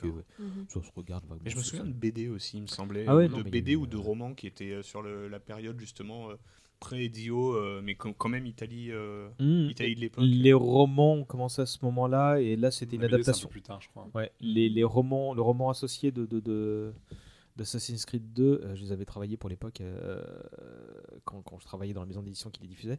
Euh, le 2, c'était euh, l'adaptation du jeu. Et à Mm. partir de, René, de, de, de Brotherhood, ils ont fait des trucs qui varient un petit peu. Ah oui. Euh, et puis il y a eu des BD qui, à l'époque, n'étaient pas canon. C'était vraiment, euh, tiens, on exploitation de licence, euh, on te dit. euh, les, les assassins, c'est les gentils, les, les Templiers, c'est les méchants, tu fais ce que tu veux. Quoi. C'est vrai qu'on te le balance quand même, t'as pas vraiment le choix quand même quand tu joues au jeu. hein. C'est peut-être un peu le problème aussi, c'est que. Enfin, Si- c'est vrai que pour les gens qui sont très à droite, c'est dommage de c'est devoir. dommage euh, quoi. tu, tu te dis, il y a beaucoup de Templiers quand même. euh, Ouais. On leur a filé un jeu quand même. Ouais. ouais. Ouais. Cela dit, euh, et le jeu est assez intelligent pour pour pas être aussi euh, binaire que ça en fait. Il faut comprendre qu'il y a des assassins qui sont des sa- sales cons et des, euh, Ouais. des Ouais. Templiers. ils te font comprendre qu'il y a eu des alliances. de Oui, il y a toujours des petites euh, guerres intestines et des ouais. petits trucs. ouais. Mm. je, je- je- je trouve que ça, ça a toujours été plus. Et, et- et ils te font bien comprendre que en fait, justement, les assassins sont pas forcément les gentils. C'est juste une conception. Euh, Mais C'est un parti pris du jeu, ouais. euh, dans mais les- ouais. ça, c'est justement pour ne pas froisser les gens de droite, je pense.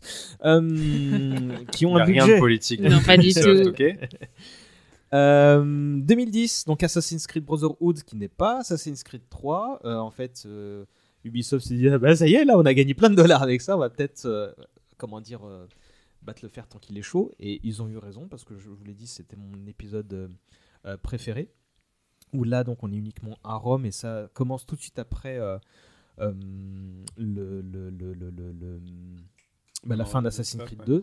Donc ça apparaît euh, d'abord comme dis bon bah, ok c'est juste une con- grosse conclusion et en fait non il y a vraiment c'est la suite de l'histoire d'Ezio et j'avais trouvé ça audacieux de, de, de- de procéder euh, comme ça. Euh, Ubisoft a tout de suite lancé un- une communication pour dire non non non le, quand il y aura Assassin's Creed 3 c'est parce qu'on changera de, protagoniste. Euh, et, euh, et donc on retrouve Ezio un peu plus mûr, euh, qui cette fois va affronter le fils de Rodrigo Borgia, donc Cesare Borgia, qui le, bonhomme qui a inspiré le roman de Machiavel, Le Prince, justement, et qui est vraiment là pour le coup de l'anémésis de Ezio. D'autant qu'il a dès le premier chapitre, il rentre chez lui, il prend un bain, scène de sexe. Alors, Ouais. Ouais. par- alors, je, je, je m'assois, je m'assois dessus. Je m'arrête dessus. Tu fais ce que tu veux, César, il n'y a pas de problème. Je m'arrête dessus pas. 30 secondes parce qu'en fait, ce, ce, ce truc-là m'avait interpellé à l'époque. Me dire, ah, c'est. Déjà, Assassin's Creed 1 me faisait dire, là, c'est un jeu pour les adultes. Pas parce que c'était euh, violent ou qu'il y avait trop de sens, ce qui n'était pas le cas, mais parce que vraiment, il y avait une dé- démarche intellectuelle qui devait dire, bon, c'est pas forcément pour l'ado de 12 ans. Et là, euh, le fait qu'il y avait une scène euh, plus ou moins charnelle, même si on voit absolument rien, tu vois, tu Tu, te tu dis, vois des seins, des seins féminins. d'accord, bah, écoute, Mm. je me rappelle, ça m'a pas C'est marqué. parce que t'étais jeune. Ouais, mais Ah, j'en ai ça t'a marqué. mais euh, en fait, ça m'a fait dire, ok, typiquement, ouais, euh, c'est voilà, le jeu vidéo. Et maintenant, ce que je dis là a l'air d'être euh, complètement euh, débile, mais pour À l'époque. euh, ouais, à l'époque, c'était- ça avait fait des- du bruit. ouais. et, euh, et donc là, bon bah, on est à Rome, on va vraiment essayer de libérer Rome de la de, de- la mainmise des Borgia et de César euh, en particulier. Toi, tu y es pas encore suis- du coup? Non, non. Non, bah, je suis désolé. Euh, Mais tu- c'est pas interviens grave, quand tu- veux, mais. Tu- non, mais, tu- non, mais tu, vous pouvez y aller. hein. Je connais l'histoire après. Ouais, c'est vrai que tu connais euh, l'histoire, ouais, je connais à fond l'histoire, donc vous pouvez euh, spoiler à fond. Je me souviens plus par contre dans quel jeu tu customises, euh, tu peux rénover le village de ta famille. Ça, c'est dans le 2. Ouais. Et il y a cette idée-là dans Brotherhood, mais tu rénoves euh, Rome parce que Rome, euh, en fait, est, c'est ça. est un peu à l'abandon. Il... Oui, t'achètes- je sais plus, tu achètes différents lieux. Des ou- commerces, des ouais, trucs comme ça. Ouais, euh, et des en fait, armures. tu rénoves entièrement la ville. En fait, j'ai trouvé ça, c'est en, ré- cool. en a- rénovant slash achetant les commerces que tu peux les utiliser un peu partout parce que c'est comme ça que tu peux agrandir la ville et avoir les zones d'accès. Euh, et en fait, quand on te dit bah voilà maintenant tu vas aller dans cette zone là, tu as tout intérêt à avoir rénové les si je me souviens bien les commerces au préalable pour Ouais. pouvoir bah, tout simplement t'en sortir dans le jeu et, euh, Ouais, ouais, c'est et ça. acheter des consommables etc. Quoi. Oui, puis ça donnait, normalement, mon souvenir, ça donnait plus de puissance aussi à Ouais. ta à confrérie, etc. Euh, Tu pouvais il des fallait gens, euh, il y avait une tour Borgia dans chaque quartier et il fallait La éliminer le capitaine. Donc en fait, c'est là, ça revenait un peu avec euh, l'ADN du tout premier, parce que là, il y a- on te... c'était pas dans l'histoire, hein, mais euh, entre deux séquences où tu avais vraiment euh, une, une action scénarisée, tu avais tout intérêt à aller tuer le capitaine pour avoir contrôle du quartier, pour installer, quoi. installer euh, ta confrérie. Du coup, après, manière- pouvaient t'aider et tout. ouais. et comme ça, tu étais moins reconnu dans la rue, etc. Mm. Et euh, c'était une dynamique que j'ai trouvé intéressante, d'autant que tu pouvais te faire atta- attaquer des quartiers. Et dans ces cas-là, tu avais une étape de, de tower defense où tu plaçais ta confrérie. Tu Mm. disais, là, vous, vous tirez Vous à mettez sur les l'arbalète. toits, machin. et C'était génial. Ça, c'était génial en vrai. hein. C'est- C'était le mini-jeu incroyable qu'ils ont mis. C'est un tower defense dans le jeu. Assassin's Creed, mais tu te dis, mais what?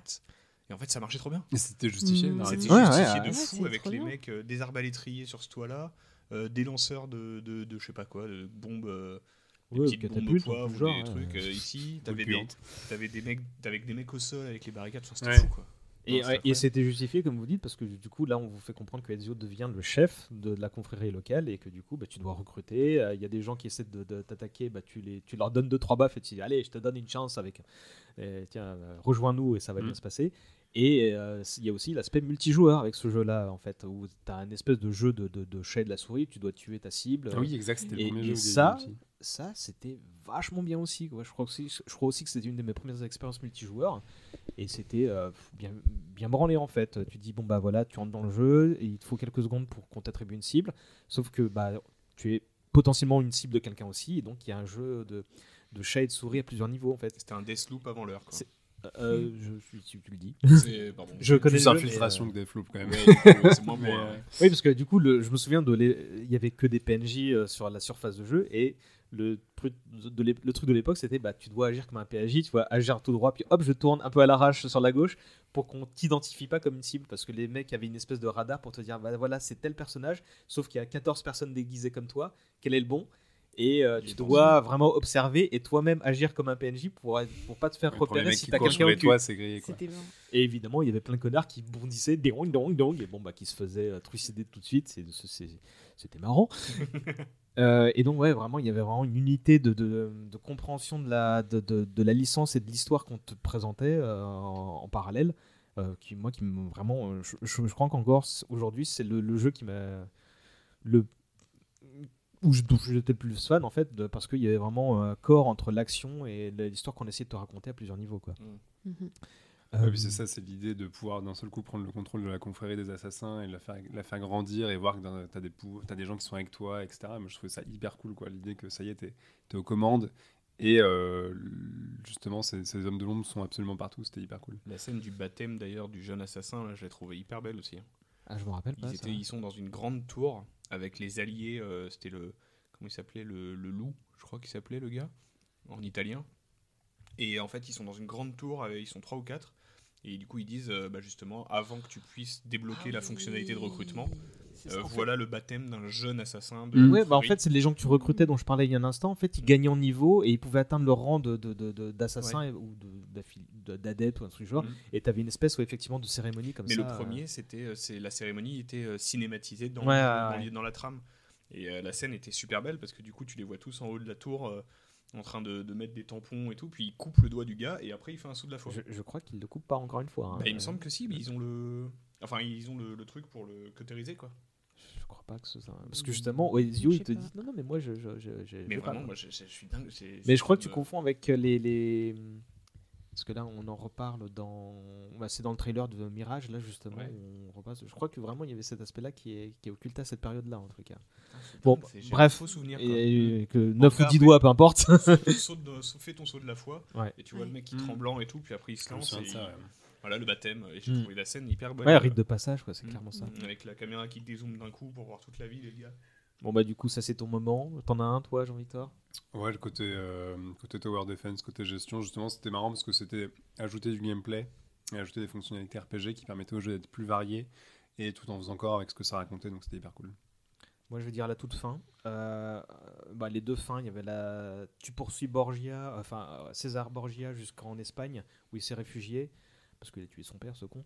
Euh, et euh, il y a un combat qui, pour le coup, ah, on n'a pas parlé des combats, mais c'était nul dans Assassin's Creed 1, c'était mieux dans Assassin's Creed 2 et dans Brotherhood. En fait, il y avait moins cette idée de voilà, je tue cet ennemi et le, le deuxième ennemi qui est derrière attend comme un con que tu aies tué son pote avant de t'attaquer. Là, c'était un peu plus orchestré et tu pouvais très bien, bah, un peu comme les Batman Arkham justement que tu citais tout à l'heure.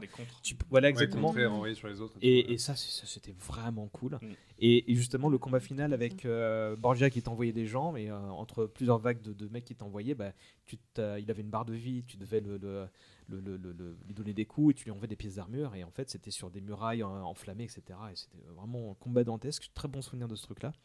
Et après, bah, il y avait. euh, le, la fin fin, justement scénarisée du côté contemporain, parce que Desmond, là, tu pouvais l'incarner euh, à l'époque contemporaine pour faire des mini-missions euh, sur, sur les toits des, immeubles, des buildings de je sais plus où.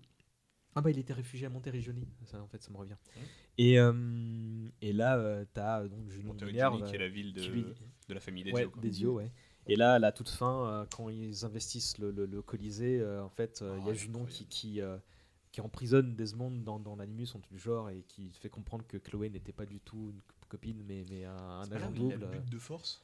Oui, elle hein. prend contrôle de Desmond et il la bute. Il Et a donc- but de force. euh, Et moi, j'avais pas compris tout de suite que c'était une, euh, une- comment dire, une infiltrée en fait, tu vois, une agent double. Et là, j'ai fait, oh purée, c'est pas possible, mon camp va la tête.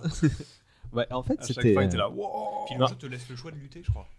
Tu peux Oui. euh, spam une touche pour lutter. Ouais, ouais, ouais. Mais ça sert à rien. Mais, Mais ça, ça sert à sert rien, à rien, ouais, parce qu'en fait, euh, après, elle fait bon, elle est finie de jouer, hop, et clac. Et surtout, tu tombes dans les pommes et le jeu se finit comme ça. Et et- le jeu se termine là-dessus. ouais. Et euh, dans les trucs moins cool, moi j'ai noté quoi? Il y avait un DLC qui s'appelle La disparition de Da Vinci, où en gros, bon, ça se passe quelques temps plus tard, mais c'était rien de bien. euh.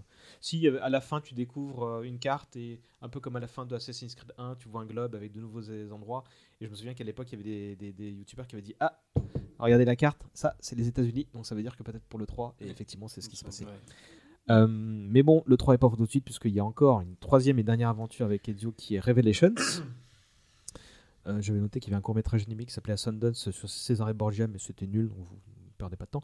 ça doit durer 5 minutes sur YouTube. Et donc 2010 Revelations, où là ça- on, on est toujours avec Ezio, mais un Ezio vieillissant qui change de cadre puisqu'il a Constantinople. Ouais. Et euh, le bah, trailer de ce jeu. Oui, ce que j'allais dire. Sur Woodkid. je Ouais, crois que je me suis tapé cette La vidéo à nombre de. Ouais, je crois que facile, euh, 2 millions de vues, c'est pour moi. Je- en fait, pour, pour- enfin, tu- je sais pas si tu l'as vu euh, le, le trailer, mais en gros, Mais je vais, je vais le regarder. franchement, regarde-le. Donc t'as la musique de Woodkid effectivement, Mhm. qui commence, Mm. mais qui commence tout doucement. Tu la reconnais pas trop au début, et en Mhm. fait, euh, tu le vois escalader une tour, et tu vois juste une ombre. Enfin, tu vois une cape, et tu le vois de loin, mais tu- donc tu te dis ouais, ok, c'est sûrement quelqu'un que je connais, mais tu, tu sais pas vraiment si c'est Dio, tu vois. Mhm. Et à la fin, je crois, il est pourchassé parce qu'il a fini ce qu'il avait à faire ou quoi. Il est au bord de la tour. Et là, t'as les tambours de Woodkid. Il enlève la capuche. Il enlève la capuche. Et tu le vois, la barbe grisonnante, les cheveux. Non, euh, on essaie de le pendre, tu sais, euh, on Ah enlève oui la capuche parce qu'on est sur le- Parce qu'on essaie de le pendre. Et en fait, exact. tu comprends qu'il se laisse faire et que c'est. euh, Et qu'en fait, ça fait partie du plan Ouais, et tout. ouais. Et putain, le, le coup de, le coup de la capuche qui s'enlève, la barbe grisonnante, tu te dis, mais. Et Dio Bah, je crois que enfin, là, c'est t'as l'alarme. Ouais, ouais, genre, Ouais, ça- le, problème de ce jeu, c'est que le, le trailer est 100 fois mieux. Ouais. Je voulais pas venir tout de suite, Très mais- bien. Même. Le jeu un peu moins. Bah là, ça devient. Là, pour le coup, ça. Autant Brotherhood a ajouté une surcouche dingue à- au gameplay par rapport aux deux, autant là, bon, bah, c'est la poursuite et il y a beaucoup moins de nouveautés. Oui, ça redevient plus rapide. Nouvelle carte, nouvelle culture, ce qui est cool, hein, franchement. Oui, euh, c'est cool. Tout, tout l'aspect caverne aussi, euh, dans la pierre, etc. C'est assez cool, mais. Déjà vu quoi. Là, Ouais. c'est dommage, c'est Ah déjà oui, vu. euh, dans la caverne, tu parles de. Attends, je ça. Euh, Cappadoce, ouais, le, le truc, la Ouais. ville euh, souterraine. ouais, la ouais. ville souterraine euh, qui est assez cool, mais alors assez chiante en termes de gameplay, mais justement as- juste assez chiante pour que ça soit un challenge. Et t'as beaucoup de trucs à faire, de, de- à Mm. délivrer des trucs, à choper des, des coffres, des trucs et tout, mais c'est vrai que c'est déjà vu. Mm. C'est ça qui est dommage, là, c'est qu'on arrive vraiment sur du. Ah, Ouais, tu sentais plus l'exploitation. ouais. Ouais, là c'est plus l'exploitation. D'autant que la promesse en plus c'était là, t'as Ezio qui va partir sur les traces d'Altaïr et donc là tu dis ah ouais trop bien et, et Mm. concrètement En fait, oui donc, oui, mais, mais quasiment pas, enfin, au mais final, euh. voilà parce qu'il y a des petites séquences où tu euh, explique avec le cul c'est aussi voilà il trouve des cylindres et ça y est euh, Ouais. Ezio revit les souvenirs d'Altaïr de la même manière que Desmond revit les souvenirs d'Ezio tu vois tu dis bon Ouais, ok, plus euh. besoin d'animus en fait. oui, oui. Il suffit Ouais, puis alors, le gros truc- le savait le faire sans. en fait. Le gros truc de gameplay, c'est pas qu'il y avait des tyroliennes dans celui-là je oui il avait un crochet Il y une un crochet, crochet ouais, ouais, qui le permettait de faire un boost de saut. Tu faisais des sauts plus grands et du coup, tu avais, avais, tu, enfin, avais la faculté ouais, de te propulser Mm. et de- d'escalader plus vite. c'est cool ça cool Assez cool, mais putain, tu t'en sers quatre fois quoi. Oh non Ouais, moi moi, je pense que c'est le truc sur lequel le jeu était vendu et effectivement dans le jeu tu t'en servais pas tant que Tu ça. t'en quoi. sers ouais, quatre fois. Enfin. Mais c'est ça commençait vraiment à être Ubisoft qui dit et dans celui-là t'as un crochet. et des bombes et des bombes mais, mais mais, mais c'est vrai que là, ça commence à grogner. Tu dis, bon, bah, c'est bon, on a Brotherhood, autant rien à dire, autant là. ouais, ouais, Et c'est ouais. tellement bien résumé que oui, le trailer a, a- a- a tout achevé et le jeu bah, est occulté par le trailer quoi en Mm. fait. Mm. Et du- Parce que moi pour le coup je- le jeu je l'ai fait et j'en ai pas un grand enfin j'en ai pas du tout de souvenir alors que le trailer je m'en souviens euh, c'est Et je cristallin crois qu'il y a une mission qui est quand même assez sympa, sur- quand, justement sur les traces d'Altaïr, où il est dans la, bah, dans la citadelle. euh, Bah, c'est la 1. toute fin, ça. C'est la toute fin, et ça, c'est assez cool quand même. Dans Alors, non, où bah, il il l'est au tout début, mais il se fait coffrer quand même. Ouais. Et, euh, il est obligé donc de. de... les mecs de Constantinople l'aident. Ouais, il doit en fait, pour pouvoir. un je, crois, je résume, hein, je pense, et je, je réécris sans doute l'histoire en, en accéléré, mais il doit euh, euh, prendre parti de. de- bah, Il y a deux camps qui s'affrontent, euh, chacun étant soutenu par soit les assassins, soit les templiers, et il fait connaissance de Suleiman le Maléfique, qui va euh, prétend au trône, etc. Et il veut avoir ses bonnes grâces pour pouvoir justement avoir le passe-droit pour aller justement à Masyaf, donc dans la citadelle de, des assassins où il y avait Altaïr, etc. Et, euh, et c'est pour ça qu'il revient à la fin avec son love interest, Sophia, qui va devenir sa femme, etc. Euh, Il y avait un autre personnage qui était cool, bah, c'était le chef des assassins local, euh, Youssouf, qui était Mm. vraiment le mec un peu plus Hé, hé, hé, je suis cool, et puis euh, j'ai des- j'ai j'ai de la couleur de partout, euh, je suis beaucoup plus, je suis un peu le Han Solo des assassins. C'est euh. vrai que pour quelqu'un qu'on n'est pas censé voir, il était très bariolé quand même. Sa tenue toute orange et verte là. euh, bon. Mais j'aimais bien le relationnel, tu vois, de potes Ouais. qui, qui créent. Et à côté de ça, le, le relationnel que, que Ezio commençait à créer avec euh, donc Sofia, euh, qui euh, vient de Florence comme lui. Et tu- il y avait des moments où l'émission, c'est aller pique-niquer avec elle, quoi, tu vois. Mhm. Et j'aimais bien, moi, tu vois. euh, Il y avait le côté. euh, c'est là que tu, que tu comprenais qu'ils qu'ils oubliaient pas l'aspect character driven de, de, de, Mm. de, de, de- la saga, quoi. Et. euh, et, et d'ailleurs, bah, Youssouf meurt à un moment et à un moment, tu, tu vois que tu as fait la même chose à Constantinople qu'à qu'à Rome, à savoir recréer la, la confrérie, etc. Et là, euh, à cause de la mort de Youssouf, ah, t'as Idiot qui est vénère, qui réunit tout le monde, fait allez, c'est bon, là, on va tous les, les jarter. Tu sais que là, ça y est, t'arrives vers le dernier tiers du jeu et tu, tu fais des trucs un peu plus euh, délire euh, et beaucoup moins euh, je me planque et, et autres. Mm. C'était. euh, et euh, ah, dans mes notes, il y a aussi ouais, bah, le meilleur thème musical de la saga pour moi. Le thème de Brother de, de Revelations, c'est le c'est Lorne Baffle qui, qui reprend la main. euh, J'espère qu'il est encore là, mais euh, donc là il se partage la bande son et, et ce, ce, le- ce thème. euh, c'est avec la petite voix, je vais pas vous la faire parce que ce serait. Non, non. Euh, J'ai pas de souvenir pour le coup de celui-là. pour le coup, non. Parce que Bah, moi, c'est Youssouf qui meurt. euh, Ah, non plus. ouais, Bah, bon. je me souviens de la mort de Youssouf parce que c'était. En plus, il jouait, je crois, je crois qu'il jouait une espèce de culte à, à Ezio. euh, Ah ouais, ouais, disant il est, légendaire, euh, euh, il est archi fan et tout. Et j'aimais bien- j'aimais beaucoup le perso, mais par contre, j'avoue que je suis un peu comme toi, euh, j'ai un peu occulté euh, de- de- des passages de Dimension. Revelation, un peu, ouais. Enfin, et dont, dont le thème musical du coup. Hmm. qui Non, écoute, euh, je le mettrai tôt ou tard dans l'enregistrement de toute façon.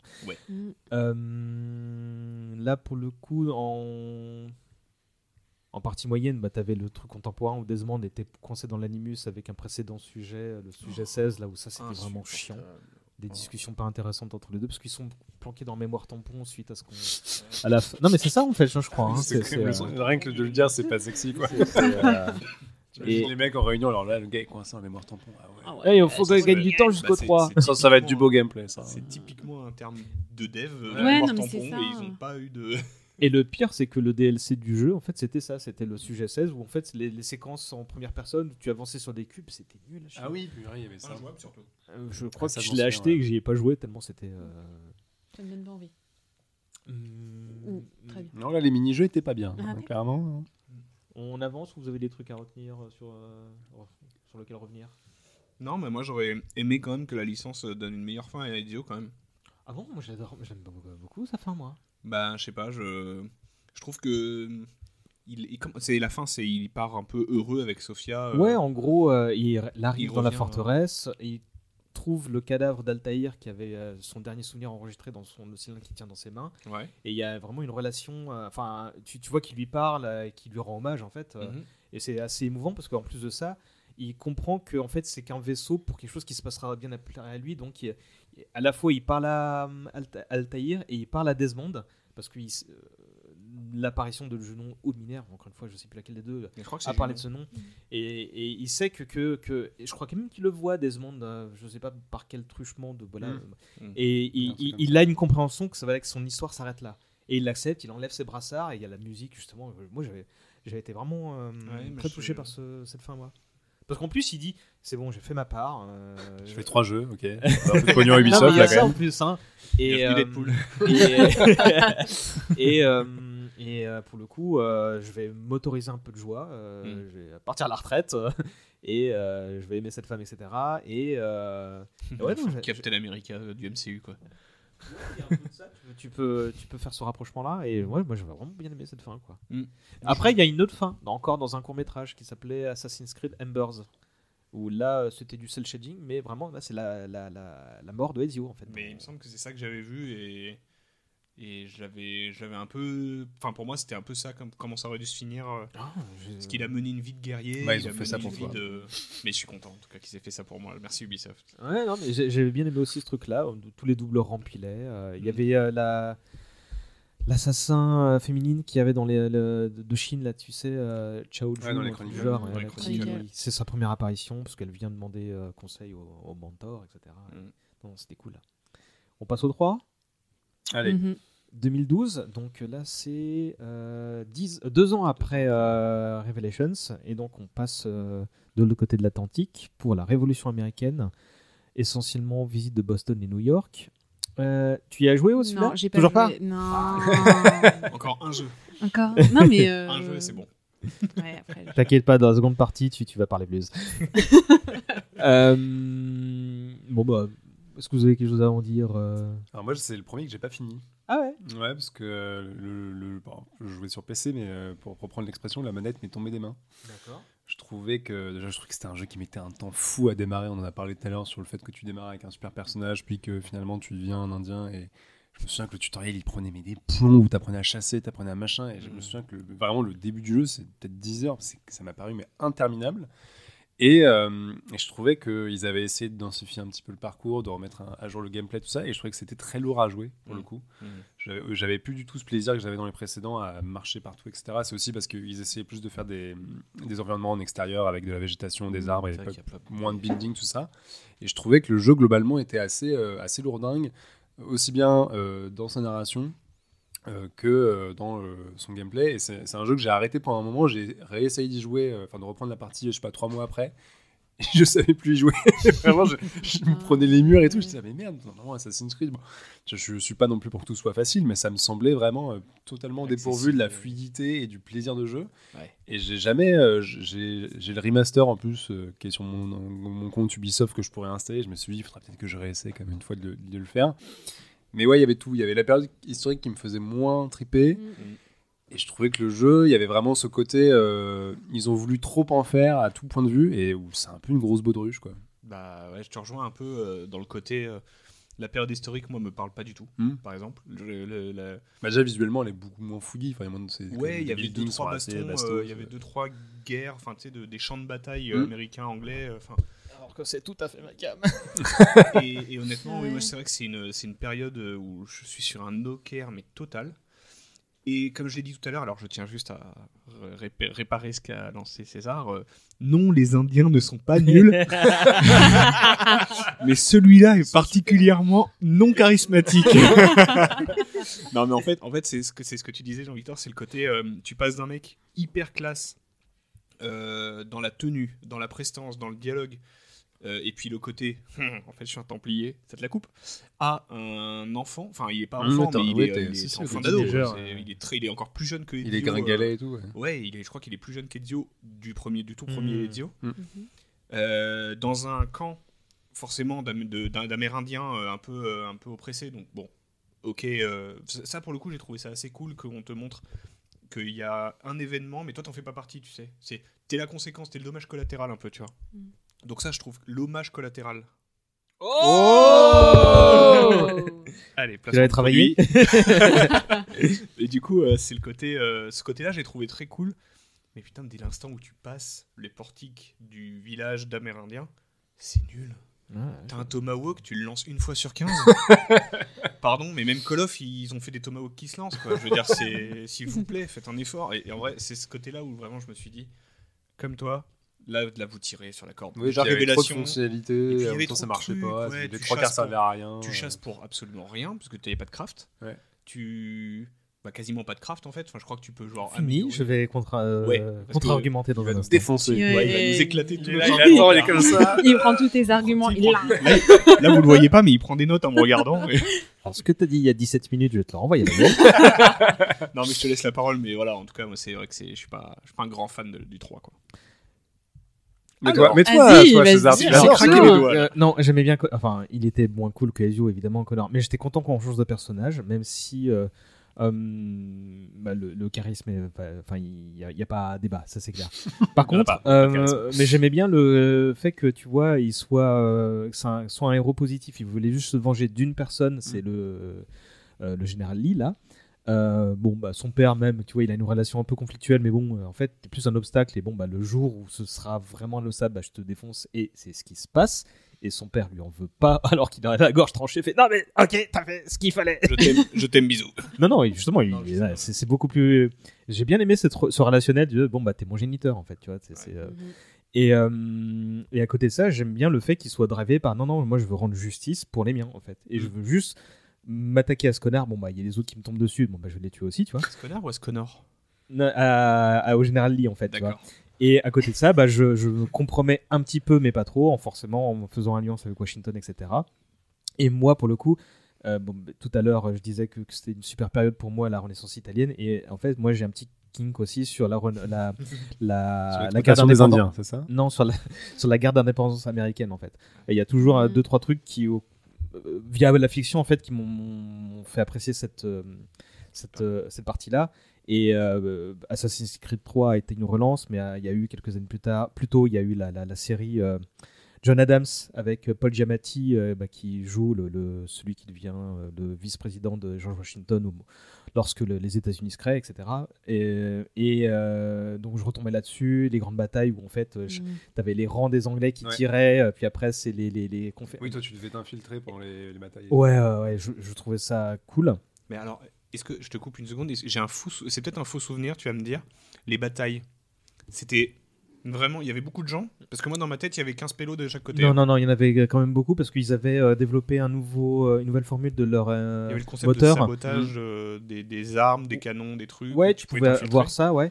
Et moi, je me souviens bah, d'une bah, scène, enfin d'une séquence qui était super dure, où en gros, bah, tu avais les deux armées qui se faisaient face, hein, qui répondaient, euh, comment dire, euh, Au tir et tout. au tir. Et toi, tu devais contourner tout le champ de bataille pour essayer d'aller euh, choper le général, tu vois. Et moi, je voulais la synchronisation totale, parce qu'on l'a pas dit, mais à partir de Brotherhood, je crois que tu avais la synchronisation partielle si tu réussissais la mission, et la synchronisation totale si tu faisais la mission objectifs en plus. Ouais, Bonus, avec ouais. tous les objectifs qu'ils te donnent, tu vois.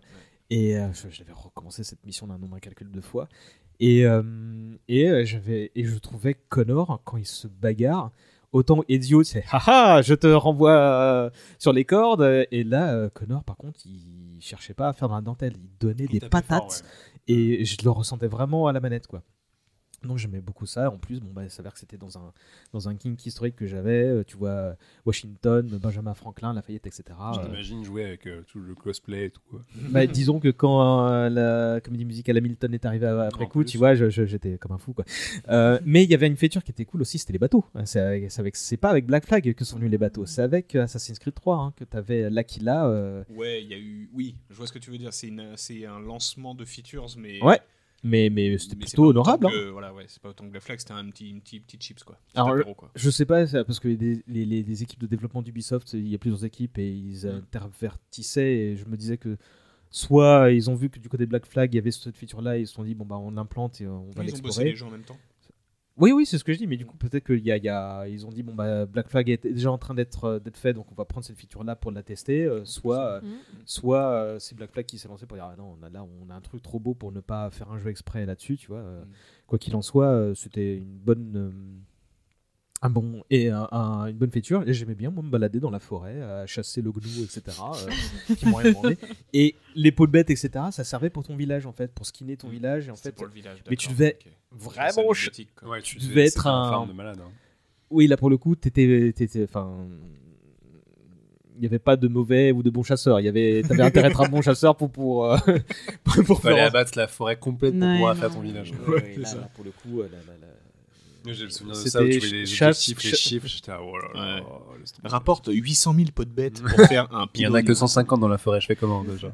Ben, je l'ai fait à Tu 110%, dessines je veux que je vous dise tu dessines la forêt. Non, moi j'ai beaucoup aimé le- la façon où ils ont reskiné les arbres pour faire des passerelles où tu peux Ouais. te balader dans les arbres. Ouais, c'était un peu C'est bien, ils ont tous poussé d'un coup. Ils ont tous poussé dans le même sens. Ils avaient tous des branches qui se touchaient. Des très belles Ah, passerelles. vous êtes dur hein, pour l'époque franchement c'était hein. caricatural, mais en vrai c'est. Oh, il y avait un peu de ça. Il y avait un petit peu de ça. Ça commençait un peu à être forcé. Dès l'instant où tu passes sur un, un champ- enfin une map un peu extérieure à une ville où tu as des bâtiments qui sont un peu éloignés. Bah, D'ailleurs, c'est un des problèmes qu'ils ont eu dans. C'est qu'on n'en parlera pas forcément, mais qu'ils ont eu dans Syndicate. C'est que le Londres industriel, bah, les bâtiments sont très loin les uns des autres. Et donc, il y avait des tyroliennes dans tous les sens et des, Mhm. et des espèces de pas de trampoline, mais tu sais, des trucs qui permettent de, de te bumper euh, en Fonctionnalité en pour le prochain, le trampoline. Mais, mais c'était un peu ça, ouais. ça. Syndicate, euh, je crois que. Ils avaient le grappin. euh, Ouais, Ils avaient le grappin d'ailleurs. qui a complètement. Mhm, donc pour oui, c'était pas me- une tyrolienne, c'était un grappin. Non, c'était un grappin. Parce que les bâtiments étaient, étaient Tu hyper éloignés. Mm. T'étais obligé. Et du coup, c'est bon, tu te dis, bah, ils sont obligés de, de, de faire en sorte que ça aille avec le lieu dont ils sont. Et du coup, euh, Assassin's Creed 3, bah, dans la forêt, c'est vrai que c'est compliqué euh, quand t'as un arbre. euh, Bon, de... devant ton micro Hein devant ton micro C'est compliqué. Oui, pardon. c'est compliqué quand t'as un arbre de, bah, de le faire pousser, enfin, tu sais, de justifier le fait qu'il soit en V, que tu puisses te mettre là, Mm. puis une branche, puis en V, puis une branche. Ouais, puis même, même dans mon souvenir, dans les villes, c'est pareil, les bâtiments étaient pas très hauts, c'était assez. euh, Bah, oui, moins, enfin c'était moins fun à parcourir quoi. Ouais, c'était un peu moins fun, ouais, c'est vrai. Mm. Euh, euh, vous, vous avez quand même des bons souvenirs de ce jeu-là Non. quelque chose Bon, Je ok. l'ai pas fini. Et Tam.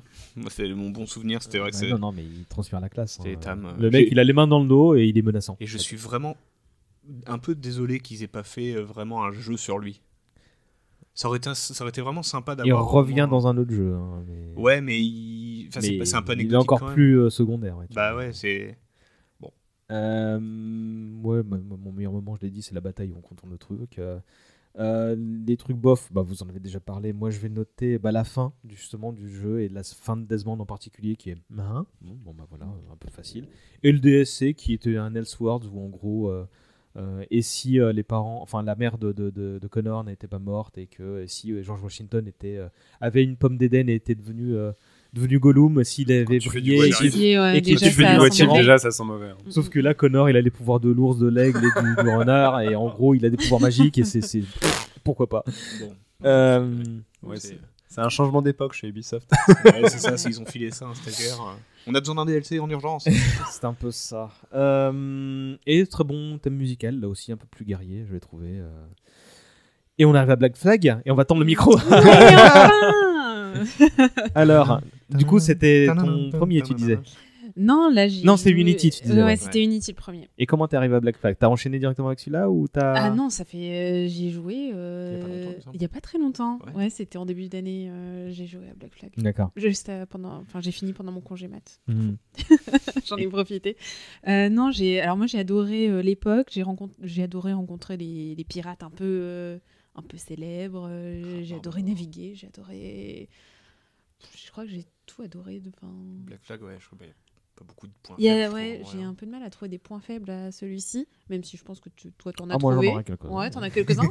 Mais- Mais euh, non, moi, j'ai j'ai vraiment bien aimé euh, celui-ci. Et euh, euh, ouais, le côté. Alors, même si on y joue ensuite, enfin, par la suite au, bateau, je trouve que celui-ci, c'est vraiment. euh, De toute façon, c'est son, c'est son- le nerf un peu du. ouais. Ouais, c'est. Les bateaux, le... Les batailles, les abordages. batailles, ouais, non, c'est. T'avais joué à Unity avant. Est-ce Ouais. que t'en as joué à d'autres avant de jouer à Black Flag? Euh, ouais, après j'ai fait toute la suite. euh, j'ai fait Unity, Syndicate, euh, j'ai fait des- la suite. Et après, je suis revenue en arrière. D'accord. Et t'as commencé par Black Flag pour les anciens entre guillemets. Ouais, c'est ça, exactement. ouais, ouais. Et c'est, ça fait quoi de passer à une ambi- ambiance urbaine justement dans le cadre d'Unity et de Syndicate à euh... Wouhou, les pirates? J'imagine que dans ce sens-là, ça doit être plaisant parce qu'en fait, nous, on a eu ouais, l'inverse. non, mais en fait, c'est ça. Enfin, moi, j'ai. En fait, quand tu reviens en arrière, je trouve ça Hmm. hyper plaisant. Enfin, euh, et tu comprends aussi certaines méta- mécaniques qui ont été réutilisées par la suite. Hmm. Parce que c'est un peu ça aussi qui. Hmm. Ouais, non, c'est. Enfin, c'est trop cool. Hmm. Moi, j'ai adoré jouer au, au bateau et. Sentiment de liberté. Ouais, ouais, ouais. Est-ce que tu laissais les champs de marins actifs euh, pendant que tu. Euh, Je l'ai fait, ouais. Ça. Mais par contre, euh, ce que je trouve dommage, c'est que autant, alors ça doit être dans, c'est dans Valhalla où tu peux changer les musiques, enfin les Ouais, chants. tu peux passer de Et à ben chant. voilà, c'est ça en fait, et je trouve ça dommage qu'il l'ait pas fait dans Black Flag. euh. ouais, ils Non, les avaient pas pensé au récit. non, non. Mais en fait, tu collectes toutes les, C'est ça que j'allais ouais, ouais, tous les, euh, tous les Oui, chants. Tu- ça. les- Ouais, c'est un peu le truc chiant. C'est pour ça quand tu m'as dit les plumes, moi c'est le, c'est le truc que j'ai détesté. Les plumes, c'est Tu chiant. après les parce que partitions, Ah, tu courais après. Alors que dans Black Flag, les partitions, c'est cool de les récupérer parce que tu te galères, mais derrière, tu les Ouais, quoi. Ouais, mais coup, tu, peux pas équipage. choisir ton chant. Non, c'est vrai. C'est aléatoire. ça, c'est aléatoire. Et je trouvais ça dommage. Mais ils ils mettent un peu tous la classe. Ouais, de liberté ouais. sur les champs. Et c'est puis, ouais, hon- euh, honnête- tu pouvais squeezer certains. C'est le truc qui te permettait de pas faire l'avant, de, de- le déplacement rapide en fait, rapide. parce Ah, que moi, du coup. C'était incroyable. I thought I heard the old man say, Leave her, Johnny, leave her. Tomorrow ye will get your pay, and it's time for us to leave her. Leave her, Johnny, leave her. Oh, leave her, Johnny, leave her. For the voyage is long and the winds don't blow, and it's time for us to leave her. Oh, the wind was foul and the sea ran high. Leave her, Johnny, leave her. She shipped it green and none went by, and it's time for us to leave her. Moi, j'écoutais les soundtracks sur YouTube. euh, J'avais les gens qui écoutaient de l'électro, du R&B au bureau, et moi j'étais hey hey hey.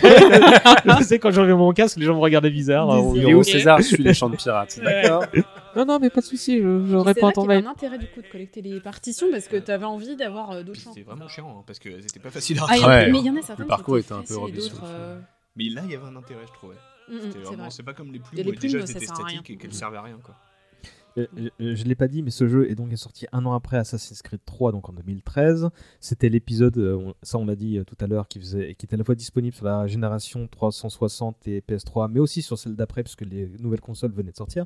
Et c'est une préquelle, puisque ça se passe euh, genre entre 60 et 4, peut-être pas autant, mais genre une génération avant euh, Assassin's Creed 3, puisqu'on joue le grand-père de Connor, le père d'Aitam, à Mhm. l'époque où c'était un vilain piratin, quoi. Enfin, et- C'était Ah oui. ouais, pas, du, c'était pas du tout un assassin, quoi. C'était. Ah oui, il est devenu- Il est devenu comme ça et par est- hasard. ouais, c'est ça. gars. Bah, par opportunisme, en fait, il a Ouais. trouvé un assassin qui était pas cool, qui était plus ou moins euh, templier en fait, euh, C'est ça. ou- et euh, enfin pas un assassin bien bien blanc sur tout rapport quoi. ouais, mais, euh, ouais, il était. C'était pas le mec blessé sur une île déserte. si- non, tu l'as blessé, t'as pris ses, si, ses fringues. après, tu l'as tué. Et on l'a tué. Tu oui, le tues, au ça. début, Et on te prend pour lui d'ailleurs dans les premiers temps. Et c'est en fait, tu, tu deviens assassin malgré toi, limite quoi, tu vois. Ouais. et- Tu te maigres un peu partout, assassiner les gens, c'est fou.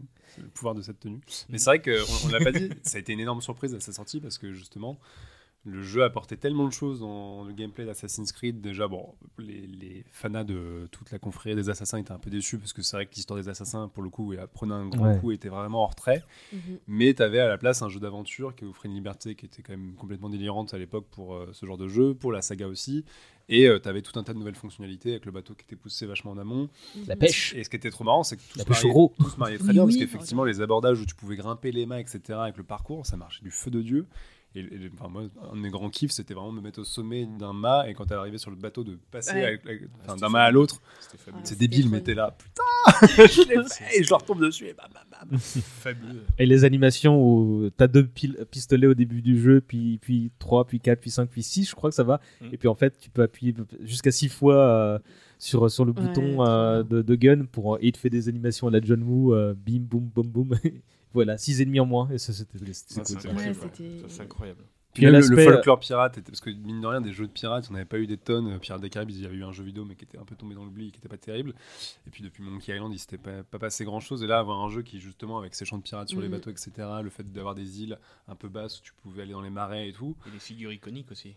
Parce que Et oui, Ouais, les, et les- tous les pirates, roses, quand même, que tu T'avais croises. Barbe Noire, t'avais euh, un, Anne Bonnet, t'avais euh, un gosse aussi, je crois. Enfin, un gosse. euh, Rakam, t'avais. Ouais. euh, là, je les connais enfin, pas bref, bien. T'as t'as des grosses figures. Puis certains qui avaient des gros navires et tout, ouais. Ouais, ouais, ouais. Et t'avais avais vraiment. Le, ils avaient trouvé un folklore qui était pas du tout attendu parce que tout le monde disait à l'époque Ah ouais, il faudrait faire un jeu durant la, euh, la Révolution française, machin, il faudrait faire ça, ça, ça. Et là, les mecs qui sortent les pirates, on était là, quoi? Ouais. Et en même temps, c'était une idée géniale et le jeu a été très bien fait, quoi. Mhm. Et moi, typiquement, c'est pas la période historique, bon, voilà, mais, mais bon, c'était difficile Ah, de pas cool. trouver ça fun en fait, parce que. Ouais. clairement, tu avais un sentiment de liberté et euh, je pense qu'ils se sont dit, ça va être notre émission de transition, on, on va mettre tout ce qui fait la richesse de la saga euh, au second plan et on va juste kiffer et on va se balader, on va pêcher euh, au gros, euh, on Ouais. va- Ça- La pêche au gros, au javelot sur une chaloupe. Ouais, sur, la petite- sur le petit bateau. Ça ouais. peut pas ne pas être fun. Et il y avait Greenpeace, je pense, qui avait fait Ouais, un, non, mais c'est chaud. un, un- comment dire, un- un Un communiqué pour dire c'est vraiment pas cool. Et Ubisoft avait répondu bah c'est de la fiction, donc merde. et euh, surtout, bah, euh, on montre les pirates euh, aussi bien dans leur gloire que dans leurs euh, moments les plus euh, les moins glorieux. Donc il y a celui-là en fait partie. euh, euh, ils sont en train de cuver leur homme par terre à Nassau. bah, voilà, on va être authentique en fait. Ouais, et ça. et je- pour le coup, j'avais trouvé la réponse assez, éloquente. Et honnête en plus, quoi. Bah, honnête, je sais pas si c'est le genre de son, mais en tous les cas, les, les, la, la- la- je, je trouvais que c'était euh, bien, bien pensé de, de- d'aller dans cette direction-là. Et euh, je, j'aimais bien aussi que c'était dans cet épisode-là, parce qu'on rejoint un petit peu la, la, la guéguerre entre. Même si j'ai aucun souvenir du méchant principal, qui devait être le chef des, des, des, euh, des, des Templiers à l'époque, euh, j'ai plus de souvenirs C'est du. celui-là où il démarre Abstergo. Vraiment, t'es dans, Ouais. dans les bureaux Oui, d'Abstergo. le côté méta-histoire et ouais. où tu joues un employé d'Abstergo, mais la ver- division gaming en fait. Ouais, et t'es infiltré. Et au bout d'un moment, tu, tu, tu te dis non, non, mais tu as accès à des dossiers, etc. Tu peux te balader dans les locaux. euh, T'escalades le bâtiment par l'extérieur aussi. Ouais. Parce que du coup, euh, tu. en- un employé lambda, mais tu sais escalader des bâtiments à, à 125 étages. C'est c'est assez drôle euh, cette partie-là où tu Euh, dois fouiller. un Après, peu. ils peuvent t'expliquer ça parce que tu as été dans l'animus. C'est Et ça, comme euh. Desmond avec Altair et Ezio, ils développaient des skills, tu vois. C'est ça, c'est anecdotique. Et puis l'animus, en plus, je crois qu'il a changé de forme. C'est plus du tout un. Ah là, c'était un casque. hein. Non, un casque. Ouais, ça, un, hein. ça, un ouais, ordi. Hein. Un Oculus. Voilà. C'est ça. C'est un Oculus. Avant l'heure. Avant l'heure. Et c'était, je crois que les locaux ressemblaient à ceux d'Ubisoft en fait à, Québec ou à Montréal. Montréal, ouais. Ouais. C'était les mêmes. Non, c'était, c'était marrant. C'était bien amené justement pour mettre de, de côté. Et puis euh, tu pouvais te balader dans les de- d'Abstergo et parler à Junon ou à Minerve ou je sais plus quoi. Et puis il sortait de la période Desmond aussi. Donc il, Ouais, fallait, ouais. il fallait une transition en disant on peut pas repartir sur une histoire directe euh, ou la suite, il faut absolument Mhm. qu'on. Je pense qu'ils en avaient aucune idée à l'époque. En plus, Ouais, ça se sent ouais. un peu dans, la construction du jeu. Bon, clairement, on va pas se refaire une méga histoire tout de suite. Ouais, non, c'est On clair. a sorti le jeu un peu vite. On Et tout, ouais. temporiser un peu. Et là, je me, je me souviens d'une mission sur, euh, sur Black Flag qui m'avait marqué. C'était euh, parce que c'est vrai qu'on parle du côté fun, bourrin. Enfin, c'est vrai que c'était des pirates, donc il y avait les bateaux, il y avait les, ba- les batailles, les trucs. Mais il y a une mission, je sais pas si vous vous souvenez, où tu dois en chaloupe un dans, tu sais, la- Dans la les marais, est dans les tu- marécages. Tu poursuivre un, navire. Ouais, mais de façon discrète. Ouais, t'es obligé de- faire un Et en fait, parcours. Le long d'une côte, génial. non le long, euh, le, le long d'une côte, puis dans un marais, et du coup, tu dois ensuite quitter la chaloupe où t'as du coup euh, quelqu'un qui continue de la manier, et toi, tu passes de. Ouais. de des crocos. Si, parce que tu dois tout. Et en fait, cette, mission-là, moi, elle m'avait- m'avait mar- m'avait marqué parce que tu passes d'un truc euh, yoho, yoho, euh, je te bourrine et je te- et je t'aborde, à. euh, Je suis un ninja je suis, pirate. je suis Mm. alcoolisé fortement en rhum, mais je tiens sur une branche. Et du coup, c'était assez drôle de, de vivre ça et de l'incarner. euh, parce que du coup, tu te prenais au jeu, tu sais. Même moi, je Mm. chuchotais chez moi, c'est bizarre. Alors là, j'y vais. Non, mais Et cette mission, Guillaume- effectivement, était hyper cool. Ouais. Ouais. C'est pareil, m'a- t'avais le côté exploration qui était beaucoup plus poussé parce que t'avais envie de trouver les îles. Il y avait des, Il y avait des des- cartes au trésor, il me Il semble. y avait des il cartes au trésor et tout. Donc en fait, tout appelait à partir à l'exploration, à prendre ton navire et tout. Enfin, Mm. ils avaient vraiment embrassé le folklore pirate dans tout ce que ça impliquait. Ouais. Et c'était vraiment un jeu très agréable à parcourir. Pour ça, t'avais envie de te perdre dedans parce que tu savais que tu pouvais potentiellement Mm. tomber sur des choses et t'étais pas juste obligé de suivre tes missions et la trame principale. Quoi. Ubisoft, si vous nous écoutez, faites un remaster. Bah, ils vont faire Bah, Skull and Bones. Bones. Ah non, Skull and Bones, il faut qu'ils sortent déjà. Bah, a priori, ça y est, ils sont. Il ils est sont- repoussé. Il repoussé en gros- mars, ouais. Mars 2023. Ah oui, mais ça va. Au moins, poil ils sur la fin de leur exercice fiscal. Mais- Mais toi, justement, ça va pas marcher. toi qui euh, étais encore au début de ton exploration de la licence avec son troisième ou quatrième jeu de, de- de- pour toi, Mhm. euh, cet aspect euh, libertaire, on va dire, euh, où tu pouvais vraiment tout faire dans ce jeu-là. Ça t'a pas, c'était cool quand tu l'as découvert, mais est-ce que par la suite, euh, quand t'as euh, attaqué Ezio et tout ça, c'était pas un peu trop problématique justement Non, non, non, parce que Ezio. euh, En fait, Ezio, c'est. Je trouve que l'histoire d'Ezio, elle est prenante. Mm. Donc, en fait, ça te gêne moins d'être. On va dire plus parqué, en fait. Mm. Euh, c'est pour ça que moi, ça me gêne pas de revenir en arrière, en fait. C'est vrai que là, c'était, enfin, tout était vraiment, c'est ce que j'étais là à ton second plan, c'était vraiment une expérience ludique, quoi, ce, ce jeu-là, quoi. Oui, t'avais le folklore qui, qui faisait quand même beaucoup. Quoi. Oui. Ouais, c'est vrai. Ouais, jamais- que l'histoire, en soi, je m'en souviens pas des masses. hein. Je me souviens que dans mon entourage, il y avait plein de gens qui jouaient pas à Assassin's Creed là, mais celui-là, ils voulaient Mm. bien le faire en fait. hein. Mais je suis même pas sûr qu'il y avait une histoire de Templier euh, dans celui-là. Je crois pas que le méchant soit les Templiers. Je Ah. me semble que c'était un pirate. Euh, Ouais, mais, mais là, mais- c'est un gouverneur de je sais plus quelle île, tu vois, qui, qui, qui avait- voulait faire avancer ses pions, mais je, mais je crois que c'était pas le, la menace principale, c'était le mec, tu sais, qui ressuscite tout le temps, là, le sage, là, tu sais, qui est Ah oui, un ancien, euh, un membre de l'ancienne civilisation et qui, euh, à chaque fois qu'il meurt, en fait, se réincarne, etc. Donc ça commence à devenir un peu twisté j'ai là. aucun souvenir de ça. C'était un mec moustachu, vraiment. À un moment, il, il t'attaque dans les locaux d'Abstergo et tu fais Ah oui, d'accord, c'est lui. Bon. Moustache Man. Bah, comme je peux rien faire, on va- il va se- je suis pas inquiet. Et Ouais. effectivement, il se fait appréhender par le service d'ordre d'Abstergo, etc. Et ça se termine là-dessus. Ah oui, mais ok. euh, mais il y avait cet aspect où il t'emmène dans une espèce d'île géante avec une espèce de faux volcan, avec une montagne immense. Et là, vraiment, tu avais un sense of wonder quand tu, déjà quand tu navigues et quand tu arrives dans cette cité-là. Et, et je l'avais eu aussi pour moi, mon moment, c'était les, les, les quatre. euh, euh, vaisseaux de guerre euh, légendaires en fait, ça faisait Ah, partie d'une quête. Ils étaient chacun à un coin de la carte. Oui. C'est débile parce qu'en fait ça voulait dire qu'ils étaient tous au même coin là. au même coin, mais euh, les ouais. manoirs, ouais. Les ai- ouais, les manoirs, c'est ça. Et je les ai tous eus. Ah bah, Ouais, ça, c'était balèze. Hein. Ouais. Ouais, Ça c'est- m'a un peu chié, les volets de canon là quand t'arrivais avec euh, tu faisais un drift avec ton ton, ton, ton bateau t'avais l'espèce de voie blanche qui t'indiquait la zone Ouais, de ouais. tir et dès qu'elle passait rouge paf tu tirais et moi je me, je, je me prenais à, tu sais, à- je faisais puis j'étais tout seul dans ma chambre tu vois. et c'est con mais c'était- tu t'y prenais quoi tu t'y prenais et Ouais, t'éprenais- t'éprenais les bateaux ils avaient vraiment pensé au truc euh. Oui, Eh, mais sortez pas Skull and Bones les gars en hein. Juste ça, de la même manière que tu pouvais créer ton village et le, le renforcer dans Mm. Brotherhood, là, Là, c'était le bateau, renforcer euh. ton putain de bateau, quoi. C'était vraiment cool. C'est ça, ouais. Allez, je vais le mettre des voiles. Allez, turquoise. C'était trop bien parce qu'à chaque fois que tu augmentais un truc, c'est son, son apparence changeait, il était de plus en plus euh, Badass, robuste et ouais. tout. Et Ah quand t'arrives ça, c'était un plaisir, c'était un tank enfin c'était Mm. incroyable le Jack Doe. Ouais. Ouais. je suis c'est c'est un, c'est un Sea of Thieves à l'envers en fait hein. Mm. Mmh, très clairement. Et je me souviens que que je sais plus ce que je voulais dire. le suspense que tu nous as posé là. On attendait un truc de fou. mais- Euh, Zuc très cool aussi, euh, thème principal sympa. Ouais. Euh, DLC, c'était Freedom Cry, le prix de la liberté, où on jouait le, le, le, le second de, de Edward Kenway, euh, Ouais. Adewale, euh, qui Oui. lui était resté dans la confrérie après que qu'Edward soit devenu un oblio, euh, Il retourné n'y en avait pas toute une histoire justement avec des. C'était pas des champs de coton, mais c'était des cultures ou quoi euh, Si, si, bah, il libérait les esclaves de, de les je sais plus quelle euh, île euh, où, Mhm.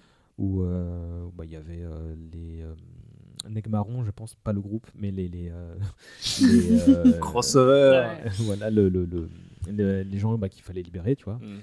Euh, voilà. Et donc, comme je l'ai signifié tout à l'heure, à moins que vous avez un truc à rajouter, euh, est-ce qu'il y a un truc qui n'était pas bien dans le jeu? Mais, mais c'est en vrai, euh, moi j'ai compté un peu sur toi pour me dire euh, ce qui t'avait Ouais. déplu parce que Vous pensez que t'avais démonté le jeu Ouais. j'avoue que moi, euh, a posteriori, à part l'histoire, comme je dis, voilà, on n'a pas forcément un énorme souvenir parce qu'on a vraiment plus que de profiter du Mm. folklore et du fun. Oui, puis de toute façon, ça avait pas vocation. À- Et ça avait d'aventure, pas hyper euh, vocation, c'est ça? Bah Ouais, en vrai, moi je trouve pas énormément de défauts quoi.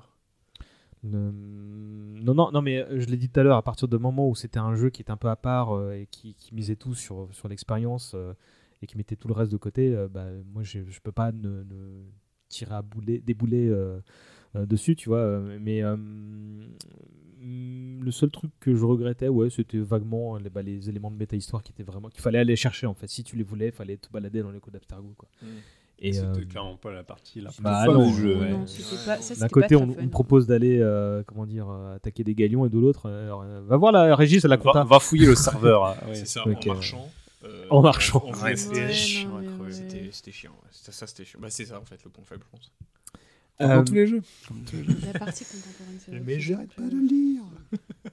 Avant de vous parler des épisodes les plus récents, enfin avant que vous me parliez plutôt, euh, est-ce que vous avez fait les, certains des épisodes euh, secondaires donc tu as commencé à évoquer tout à l'heure, toi Guillaume Libération, Chronicle. Et. Alors, il y a eu Altair Chronicle sur DS. Je les liste tous, Vas-y. dites hein. Altair Mhm. Chronicle sur DS, ça avait l'air d'être nul. Mhm. Bloodline sur PSP, ça a l'air d'être le même jeu en mieux. Discovery pour Assassin's Creed 2 sur DS. Libération donc sur Vita avec Aveline de Grand Pré, si je me rappelle bien, qui était cool, qui était sympathique. Ouais.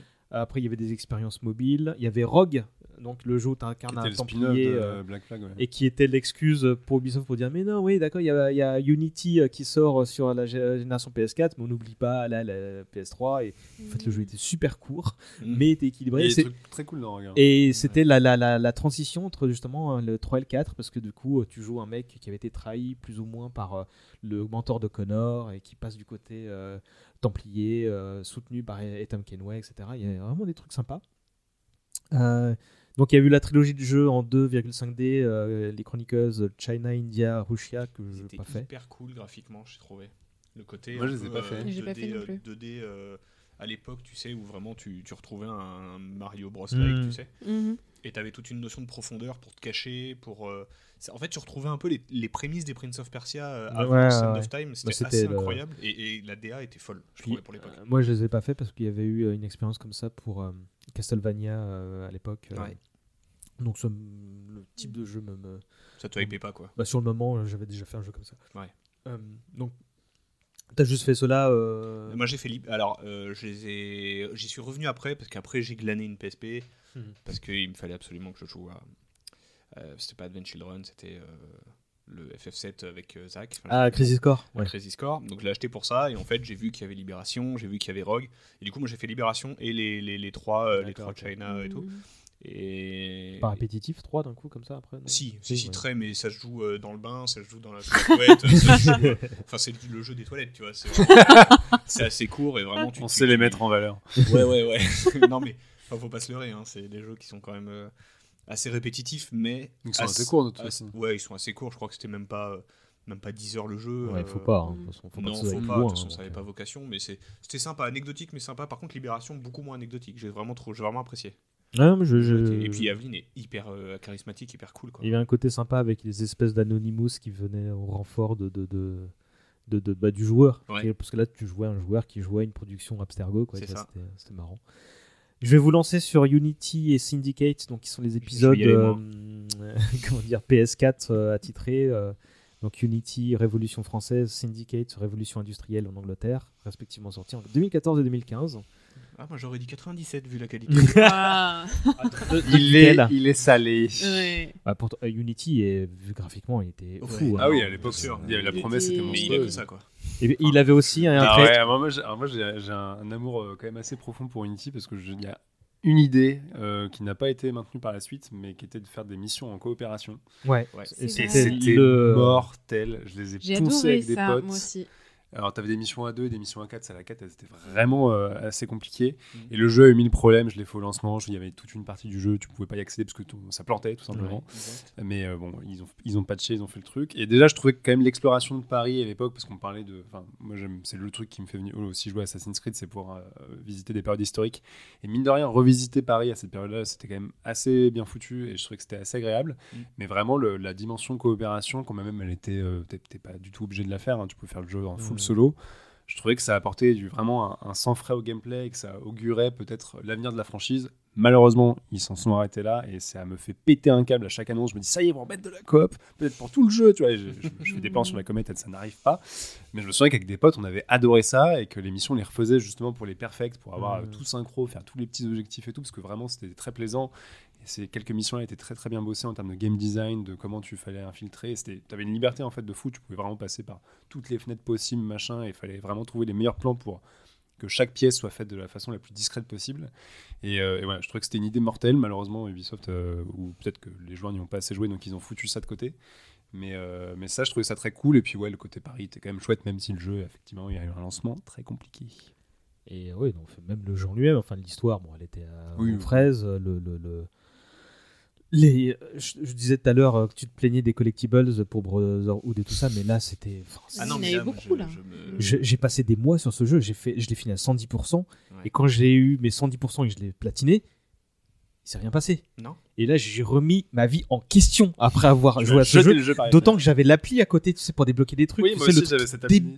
C'était de la merde. Et ils ont, fini- ils ont fini par l'enlever. Hein. Je- je- j'étais, euh, J'en voulais à ce Moi, je jeu. l'ai pas euh, connu. Sache que je, quand j'ai joué à Unity, je l'attendais. Je l'attendais vraiment.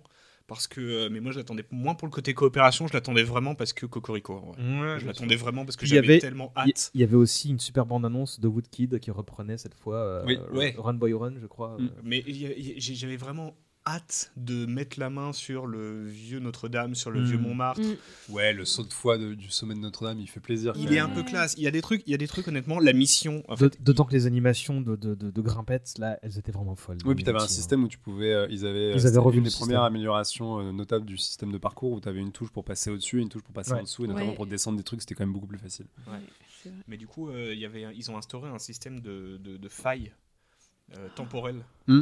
Et, Oui, à un moment, tu te retrouvais à la Tour Eiffel et, et tout. tu te retrouves en, plein, en pleine guerre ouais, mondiale à ouais, c'était marrant, ça, la Tour ouais. Eiffel. Ouais, ouais. Et là, je me suis dit, c'est à ce moment-là où je me suis dit, où j'ai lâché, je crois, mon premier sourire du jeu. Parce que, à part ça, je crois que j'en étais à- en train de rédiger une lettre à Ubisoft. les. Pourquoi votre jeu est nul je me, je me suis dit, c'est la première fois où je me suis vraiment senti Ubisoft se fout de notre gueule.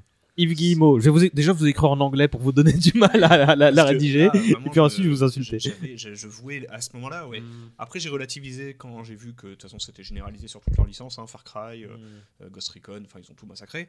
Mais c'est à ce moment-là où je me suis dit vraiment, c'est c'est du foutage de gueule de prendre, pardon, hein, je suis un peu euh, vulgaire, enfin, c'est du- c'est du- vraiment du, du foutage de tronche, de, de prendre une licence comme Assassin's Creed avec un passif, on sort de Black Flag, du fun, vraiment un Mhm. bon moment et tout, et de le, et de le déglinguer dans le charisme du personnage. Alors certes, les designs sont assez cool, mais moi, à contrario, je trouve que la, la mécanique de tu montes et tu descends, comment elle a été implémentée, je trouve pas euh, Ah fluide. Enfin, je la trouve. Moi, c'était- ça m'em- ça m'empêchait. mais On était habitué depuis. Ouais, mais justement, il faut Ouais, que mais ça sur Black, Flag, le tu- temps. sur Black euh, Flag, tu sentais que ça commençait quand même à grincer, à rouiller.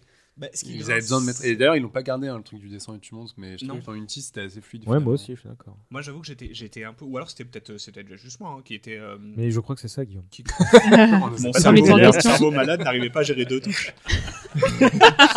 mais je me suis dit. trop de touches, je, me, bah, je me suis dit. d'hab- Et non, en fait, moi, ce qui, alors, ce qui m'a vraiment fait péter un câble, c'est l'espèce d'aimantation du, du perso. Ouais, mais ouais. ouais, Le côté, euh, tu veux monter sur cette cheminée, puis tu sais, l'aimantation te fait passer à côté. Ah oui. Alors- c'est- je crois qu'ils avaient implémenté J'ai eu un peu de mal au début, mais après j'étais euh, content parce que ça fluidifiait tellement Ouais. tout et c'était des belles animes. Mm. Quoi. Enfin, Après, peut-être que j'en demandais beaucoup, je sais pas, mais on était sur PS4. et je pense que c'est ça, Guillaume.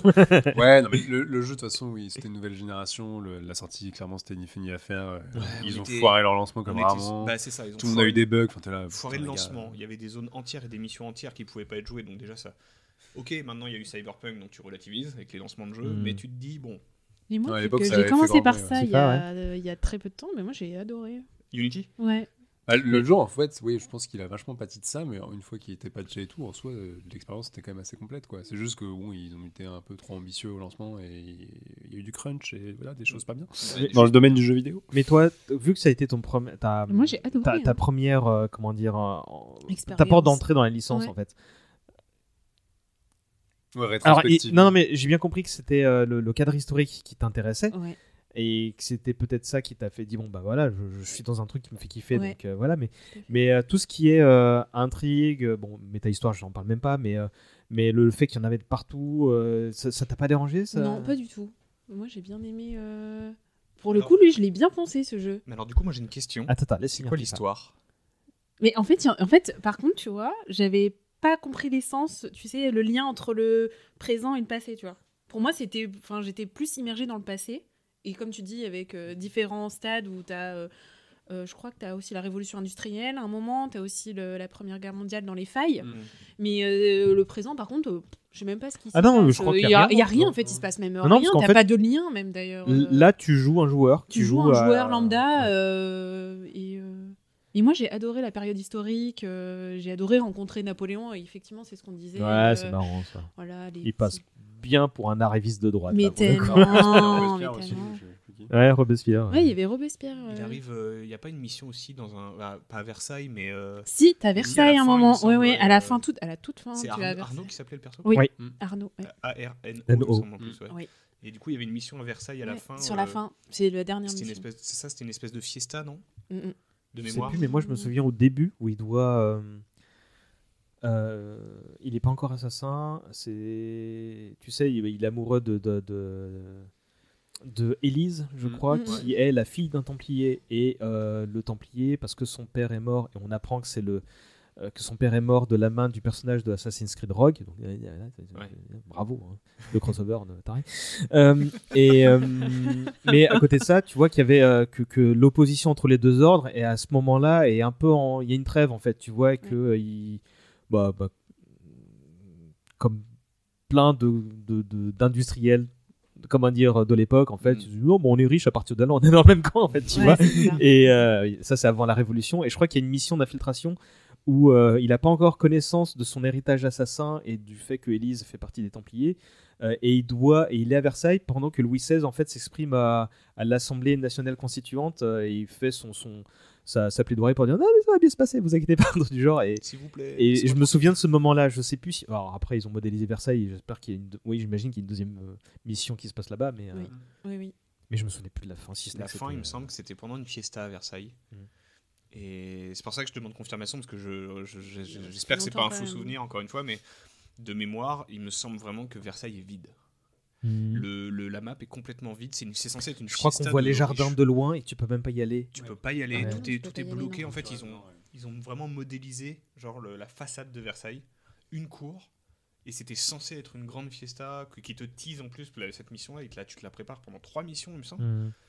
Et tu y arrives avec un. Pareil, t'as un masque et tu, tu retrouves justement Elise, tu retrouves plein de persos, mais, mais c'est vide, c'est mort. Enfin, c'est la fiesta en fait, c'est c'est moi qui l'ai organisé à Versailles quoi. C'est mon anniversaire à Versailles. C'est un apéro Facebook à C'est Versailles un apéro, ouais, c'est ça, c'était un apéro, euh, un apéro euh, confinement quoi. Il y avait personne et j'ai trouvé ça tellement dommage sur la PS4, sachant que Black Flag était déjà sorti sur PS4, donc il y avait déjà la Oui, mais t'avais un changement de moteur. euh, Ouais, mais léger quand vois, même. Enfin, je veux dire, ils ont pas- euh, Ah, et ils l'ont vendu comme l'épisode nouvelle génération. Ouais, c'était le gros nouveau Ah ouais, plus donc next ça, gen. vraiment, ça va. ouais. Et il y avait eu donc, un trailer Woodkid, mais il y avait aussi un trailer avec une reprise de, de Lord, où en fait, qui montrait l'aspect coop, où, qui, qui, a- qui, où tu avais quatre assassins, dont, C'est celui-là que dont j'avais un vu moi de trailer. qui, qui attaquait euh, la Bastille et, et qui sortait de l'ombre parce qu'il y avait les, les nuages de fumigène, etc. Putain, c'était ça, tellement c'était cool. avec Et ça se terminait avec les quatre, tu vois, qui sont Ça, c'était la Paris, euh, classe. Ils avaient chacun une couleur. Ouais, ouais, ouais. Ubisoft, si tu nous écoutes, c'est le futur de cette franchise. Allez, tu fais un remaster de Unity. Non Non Enfin, le futur après le- la sortie de Far Cry 7, hein, bien, bien Ouais. entendu, parce qu'il y a des priorités. Allez, on passe à Syndicate en 2015. Ah bah celui-là non plus, on va pas finir. je l'ai pas fini lui, je l'ai pas fini euh, j'ai Ah, du mal Putain, ça c'était une tannée. hein. Je me suis un peu réconcilié sur Syndicate. Ah ouais ah ouais Ouais, en fait, la- l'aspect industriel, en fait, c'est l'aspect un peu Peaky Blinders qui Ouais, plu, ouais. où je me suis dit, euh, c'est cool, c'est crasseux, c'est le Londres euh, calèche, C'est le Londres grandes avenues Mm. et euh, très gadget. Et en fait, c'est ça qui m'a plu. C'est le côté déjà frère et sœur et gadget euh, des, des persos qui m'a plu. Ça t'a pas saoulé de jouer un personnage lourd et un personnage plus léger? Justement, j'étais assez. Ah ouais? J'étais pas saoulé, mais je profitais de cette différence pour euh, renouveler un peu le gameplay parce Mm. qu'il est assez répétitif quand même. Ouais, Celui-là. moi, j'aimais bien passer de l'un à l'autre, Ah ouais ne serait-ce que parce qu'ils avaient tous les deux une manière de- de- d'interagir qui était cool, tu vois. Mm. Euh, La canne épée. la canne, c'était cool. quand- La canne, quand- ouais, c'était J'ai oublié le nom des, des. Ellie. Franchement, c'est vrai. Ellie et l'autre, je sais plus. Quoi. Enfin, ouais, j'ai plus Et les son frère qui Ellie, voulait vraiment euh, jouer, Ouais, la, ouais. la jouer euh, Lui, c'était brut, brut tu Ouais, sens un et elle qui voulait non non les assassins les assassins Ouais, les c'est vrai. et, euh, et euh, ouais euh, Bah là, ce que j'ai aimé surtout, c'est avec le, le- le concept de canne épée, le concept de. C'est que ils- on arrivait à une époque où tu pouvais plus te balader armé dans la rue. Il fallait les cacher en fait, il fallait les dissimuler. Mm, Et autant euh, Ezio avait le flingue, euh, le flingue euh, gâchette Mm. euh, dans, la, dans la manche, autant là il avait une canne épée. Bon, il- il- il- et je crois que sa sœur, elle avait aussi un coutelas euh, Ouais. euh, caché. et il y avait des points américains des Ouais, comme un ça. dépôt américain. Et puis voilà, enfin, il y avait toute une notion, il fallait cacher les armes et j'ai trouvé ça assez intéressant. Puis quand tu mettais en furtif, tu mettais le chapeau et tout. ah Ouais. c'était Ouais. marrant mais nul Non, Bah, ça c'était n'a pas- aucun C'était sens. pas chapeau et, et furtif, c'était capuche. Capuche. Ouais, c'est Non, ça. mais t'avais un truc où tu switchais les switchais de l'un. c'est n'importe Ça, c'était. Ouais. il est passé où le chapeau? Alors qu'il était C'est très Clark Kent, quoi. Tu sais, genre, euh, je suis Superman, Ah. je suis Clark Kent. C'est c'est très. euh, puis c'est toi qui en parlais des grappins tout à l'heure Ouais, le donc, grappin, euh, beaucoup. Ouais, Dans celui-ci, t'es obligé de l'utiliser tout le C'était temps. assez pénible, euh, mine de rien, je Ouais, sur la fin. bah, les, les, les Russes agrandissent parce qu'il y a les calèches, parce qu'il y a les. Voilà, il y a plein de trucs et du coup. euh, je trouvais ça sympa, mais effectivement assez répétitif. Et, euh, Les courses de calèche. et quand tu viens d'Unity, Ah ouais, bah, t'es obligé, de, enfin, t'es obligé un peu d'apprécier celui-là. Quoi. ouais non non, Non, non, non, mais Non, je te confirme que non. Il y a, y a plein de trucs que apprécié dans Unity et je pense pas que c'était parce que c'était ma ville, etc. Tu vois. Mhm. Et là, Londres, je connais bien Londres. Ouais. Ouais, non, je sais pas. Et puis, vraiment, le, le- le- il y avait pas d'histoire dans Unity, mais il y en avait encore moins dans Syndicate. Ouais, ouais. Il y avait juste l'aspect, bon, bah, je veux devenir le, le caïd, quoi, tu vois, et c'était cool, tu vois, mais ça, ça t'attends un peu plus, quoi, tu vois. Puis là, c'est pareil, il y avait vraiment ce côté euh, objectif à refaire tout le long de la map pour prendre les quartiers avec Ouais, les bastons le contre les la machins, et tu faisais tout le temps Les la même chose. gang, quoi. ouais. Ouais. C'était très lourd et très répétitif. C'est pour ça que je mets des hein, quand je dis que j'ai j'ai passé un bon moment. c'est Non, mais t'as le droit, t'as- t'as le droit d'aimer Syndicate, y a Ah aucun ouais. problème. hein. Non, parce qu'à contrario, à contrario, j'ai ultra apprécié quand Ubisoft a dit bon ok on va arrêter le tir et on va prendre le temps de faire Origin. Ouais, ça a été Ouais. Ah, de ça, conscience. Et c'est là bien. j'ai vraiment apprécié. euh, Alors que je, Ubisoft, Bah, il y avait deux ans de bon, différence entre Syndicate et Origins, effectivement. Ouais, mais ils avaient déjà anticipé, je Mm. crois. Le... Oui, puis c'est aussi que à ce moment-là, Syndicate en termes de vente, ça s'est pas bien passé. hein. Euh, Ouais. C'est aussi pour ça qu'ils ont fait ça. C'est que euh, Unity avait mis un, quand même un coup dans la réputation de la franchise parce que voilà, on en a parlé le lancement et tout. Et euh, Syndicate, tout le monde l'a regardé d'un œil. euh, les, les tests et la réception et la sortie étaient franchement assez tièdes. En mode bon, bah, c'est toujours un peu la même chose. Oui, le jeu est fini pour ce coup-là, mais voilà, pas très intéressant. Et je pense que oui, cette remise en question parce que d'un seul coup, f- c'est quand même un des gros points faibles de la franchise en termes de vente, en termes de réputation, etc. De toute façon, c'est soit ça, soit ça, soit la franchise s'arrêtait. hein. Oui, parce que là, Oui, parce clairement pas refaire la Ils, même chose, ils, avaient, ils avaient atteint. Ils étaient au bout du bout. Ouais. Enfin, euh, Le, le seul vrai point extrêmement qualitatif de ce jeu, c'était la bande son euh, qui était de Austin Wintory, qui était vraiment en mode. euh, Enfin, pour peu qu'on qu'on se souvienne de la bande son des, des, des Sherlock Holmes de, de, avec euh, Robert. Donnet, etc. euh, c'était ouais. Ouais, c'est. Oui, oui, voilà. Mm. C'était, euh, c'était vraiment cool comme aspect. Et pareil, je les ai pas mal euh, écoutés euh, pendant que je bossais, etc. Mm. Il y avait les chansons de bar. Pour... C'était pas aussi Mm. cool que les, les chansons de marin, mais c'était sympa aussi. Quoi. Mais au moins, c'était facile de- d'être comme eux et de boire, du- de boire une pinte devant le jeu. Ouais, bah, pour oublier le jeu, oui, surtout. Et on, on termine euh, là, là, on est, on est sur le point de conclure, mais avec les trois épisodes récents, donc respectivement Origins en 2017, Odyssey en 2018 et Valhalla qui est sorti en 2020 mais qui continue de- de, De sortir. d'avoir des, des oui qui continue d'avoir des, de l'actu quoi donc euh, bah, là je moi je- j'ai fait qu'Origins à 100% euh, mais donc je vais vous laisser euh, parler euh, Tifa toi est-ce que tu as fait ces jeux là déjà? Oui, j'ai fait les trois et à la sortie. Ouais. et à quel a été alors du coup tu as fait cela après Unity du coup? Oui. avant Black Flag? Ok. Et euh, bah, alors, oh c'est là. intéressant, mais parce que du coup, euh, co- comment t'as appréhendé le changement de, de gameplay? Parce que là, il y a un sacré gap. Ouais, non, mais là, euh, pour le coup, c'est. Alors, le... pour avoir fait euh, le... donc l'histoire de Bayek en premier, j'ai adoré euh, aussi. Enfin, j'ai adoré l'histoire de Bayek avec son fils. Enfin, voilà, je trouvais qu'il était touchant comme, euh, comme ass- enfin, assassin. Euh, j'ai j'ai adoré. Par contre, le point négatif de celui-ci, c'est qu'il il est hyper répétitif si tu veux vraiment euh, cleaner la map. Enfin. c'est- C'était un peu le point négatif, si tu veux. Mais tu reviens à l'aspect euh, Ouais. gros remplissage. Ouais, partout, remplissage. ouais. Il y avait... Oh là là, c'était était du remplissage. Pff, Sur Ouais, la c'est fin. c'est trop bien. Ouais. Mais à côté de ça, moi, je l'ai trouvé. Enfin, euh, j'ai eu du mal à m'y mettre, mais je- parce que les changements étaient conséquents, mais en même temps, rétrospectivement, la licence avait besoin de ça. Hein. Ouais, puis narrativement, ouais. le jeu, il le début, ça rame à mort. hein. Le Et- début est très trouble, tu sais pas trop ce que tu fous. Tu comprends pas euh, trop ce qui se ouais. passe, il faut vraiment s'accrocher un petit peu. Et je crois que j'ai eu le même problème avec Odyssey et que là, euh, j'avais euh, bah, moins de temps pour, Ouais, pour, Odyssey, c'est pareil, ça pour- rame au début. pour- pour donner plus de chance au jeu en fait. Mais je sais que, que Origins, en fait, bon, bah, c'était splendide donc. euh, Ouais, c'est moi je pense- que c'est celui que je préfère visuellement, que c'est le plus beau. Bon après c'est aussi une période que tu que tu as toujours un peu fantasmé euh, l'Égypte à l'époque des pharaons etc. Mais ne serait-ce que grimper sur les pyramides et tout avec un assassin, moi je me souviens que c'est l'a des phases fait, de jeu qui me faisaient péter un câble quoi. Redescendre en glissant sur toute Ouais, Ouais. c'était tu glissais sur la pyramide, c'était Incroyable. Et génial. je trouvais qu'en termes d'exploitation de, du- d'une enfin, imaginaire, c'est un grand mot parce que c'est une période historique qui a, qui a existé, mais même aller à Alexandrie, visiter la, la librairie, etc. T'avais des trucs où tu disais putain, ouais, c'est un truc que je peux faire que grâce aux jeux vidéo Mhm. aujourd'hui. Et Mhm. ils ont quand même mis les petits plans grands. C'est les jeux où ensuite ils ont sorti les modes Discovery euh, parce qu'ils se sont rendus compte que les profs d'histoire utilisaient quand même ces jeux-là. Et j'ai notamment appris grâce à Origins qu'à l'époque en Égypte on brassait de la bière et ça c'est vachement bien. Euh, j'ai retenu que les trucs importants. mais, euh, mais ouais, non, il y a, je trouve que visuellement il y a, y a vraiment le côté les, les, les grandes les grandes euh, étendues de sable, etc., les dunes, tout ça, les pyramides. Je trouve que c'est un jeu qui renvoie, enfin, qui a un exotisme assez fou et qui est très très beau, quoi.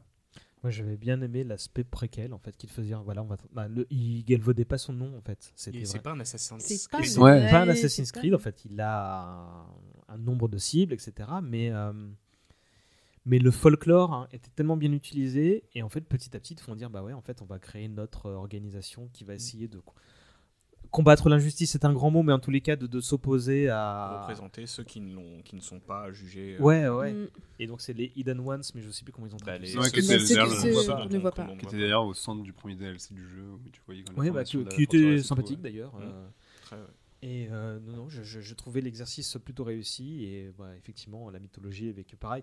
euh, ils avaient déjà commencé à essayer de- de- d'instaurer des éléments fantastiques un peu plus Mmh, tôt. que mais, dire, ouais. mais tuer les, les dieux, euh, moi je me suis farci. Celui-là aussi, je l'ai fait à 100%. hein, mais, mais, euh, mais- Ouais, puis c'est marrant parce que c'était un peu surprenant sur le papier et tu disais oula, est-ce que c'est euh, co- compatible avec la franchise? Et plus t'avances, plus ça marche et surtout si jamais vous avez fini le jeu mais que vous n'avez pas fait les DLC, le deuxième DLC où tu pars dans l'au-delà égyptien où tu arrives dans les étendues avec les scorpions géants et tout, il est dinguissime et euh, c'est peut-être une des meilleures parties du jeu, c'est le Ouais. DLC fantastique qui devient un espèce de c'est un grand mot, hein, de pseudo God of War euh, avec le gameplay d'Assassin's Creed, mais où tu es vraiment immergé dans le, bah, tout, euh, tout l'imaginaire égyptien et folklorique.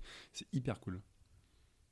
Ouais, je suis là, mais je suis assez d'accord. Mais euh, Assassin's Creed, enfin, c'est le, le Origin, les trois là. De toute façon, c'est avec, c'est là où c'est c'est ce qu'on disait un peu au, tout début, c'est que la méta histoire arrive vraiment à s'implémenter dans, à s'implémenter dans le jeu et pas euh, euh, quand tu sors de l'animus avec Ouais. justement Mm. bah, Avec Leila. avec Leila, Mm, mm. c'est que tu as la, la civilisation, mais je sais même plus comment elle s'appelle la civilisation. C'est les, c'est pas les Io, enfin c'est un nom Oui. rudimentaire euh, qui, qui en gros euh, servent vraiment de, de faire valoir euh, déifique euh, au, au perso. Ouais. Et c'est dans Valhalla où j'ai trouvé que c'était le plus important, c'est que bah, en fait, euh, bon, alors ils ont une sacrée lignée hein, par contre.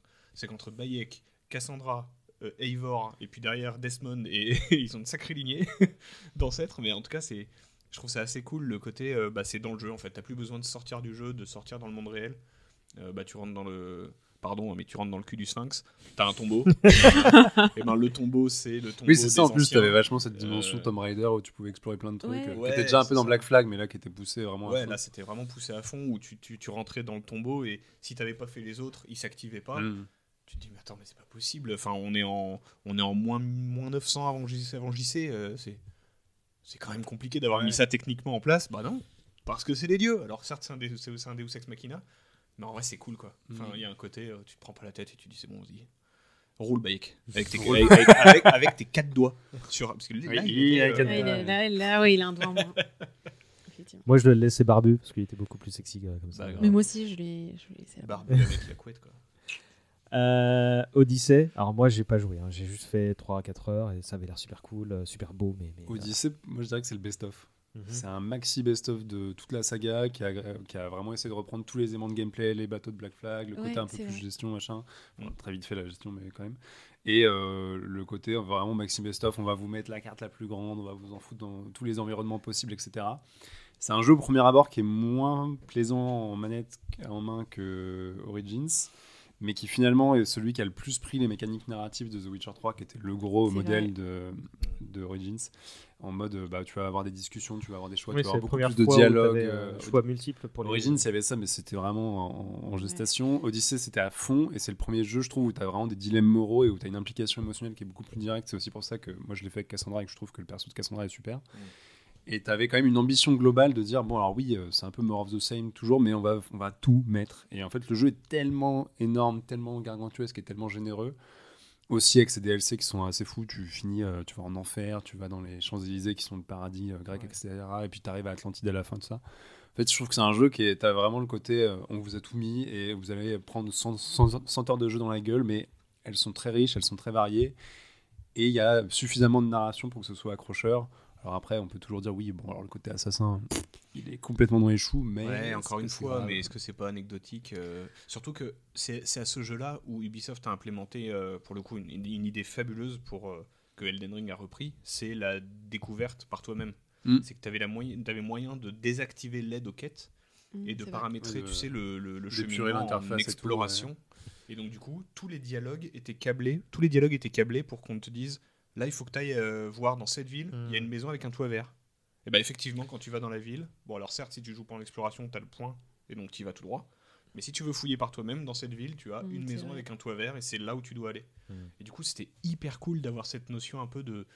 Bah, juste de curiosité, tu fonctionnes à la curiosité, tu y vas, et puis s'il se passe un truc, bah, c'est trop cool quoi. Mm. Et c'est pour ça que t'entends, dans le monde de- d'Odyssée, t'entends des gens gueuler partout, pour t'attirer, pour te dire, euh, tiens, C'est regarde, vrai là, que du se coup, passe il faut truc, euh. écouter euh, plus les PNJ. Ouais. euh, Il faut écouter ce qu'ils disent surtout. Ouais. Ouais. tu passes pas en boucle. Là, allez, dégage, ta gueule. Laisse-moi aller au point, point B euh, C'est pour vrai. finir la quête. Quoi. Non, puis du coup, ouais, dans cette y a chaque île avait un petit peu, parce qu'évidemment, tu es sur les îles grecques, chaque île a un petit peu sa petite, narra- enfin, sa petite trame, sa petite narration en fonction des personnages que tu suis, etc. Et il y a vraiment deux, trois, moi je me souviens qu'il y avait deux, trois îles où les histoires ont vraiment me passionné. Bon, il y en a d'autres, je m'en foutais complètement, mais ils ont vraiment réussi à avoir une matière narrative et d'implication euh, morale qui est, euh, bon, c'est pas The Witcher, hein, euh, CD Projekt pour moi reste bien au-dessus, mais où euh, tu salues l'effort et ils ont vraiment, ils sont un peu défoncés, quoi.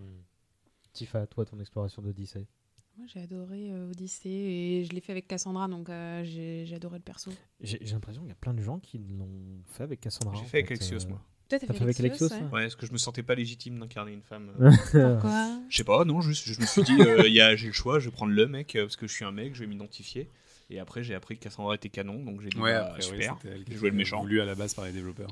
J'ai joué le méchant, trop cool. Le Mais du coup, je, je trouvais ça vachement intéressant que ce soit, euh, bah, du coup, que ce soit Cassandra qui était, euh, euh, mais, enfin, méchante. Je vais les guillemets, hein, parce que c'est très, euh, très binaire, hein, mais. Mm. Quoi? Parce que je l'ai pas fait, donc. euh, Bah, en gros, euh, si tu veux, l'histoire, c'est que t'as Axios, frères et c'est des sœurs, frères et sœurs euh, descendants de, De Léonidas de Léonidas. Et en fait, euh, t'en as, t'en as une, elle est. Enfin, du coup, moi j'ai joué Axios, mais du coup, si je reprends vos trucs, en fait, Cassandra est euh, côté euh, euh, assassin, ce qu'on ne voit pas. euh, elle est en dehors d'une espèce de secte. Et en fait, Axios a été recruté par l'ordre, le, le grand ordre, je sais plus le nom exact, Mm. l'ordre du serpent ou un truc comme ça, je sais plus. Ouais, Enfin, bon, bref, le grand ordre en fait. Et, Order. euh, Les proto-templiers, c'est ça Bah, ou, c'est ça, euh, C'est ça, exactement. Et en fait, elle est. euh, et en fait, il est, du coup. euh, Bah, c'est le méchant, c'est celui qui te pourchasse, c'est celui que quand tu le vois, il est. euh, il Le, méchant, c'est celui que t'incarnes pas, en fait, c'est ça? Ouais, c'est ça. Ok, d'accord. C'est ça. Mais du coup, Ubisoft après a déclaré que à la base, le perso canon c'était Cassandra, Cassandra. et qu'eux ils voulaient faire juste avec ça et que bon, Ils les ont ont dit non, non, il faut qu'il y ait un mec quand même parce que c'est une franchise de bonhomme. Ils ont pas assumé, c'est ça. Chose qu'ils ont encore moins assumé dans Valhalla, et ça, je trouve ça honteux. Et pour le coup, là, j'ai Ouais. fait avec le mec.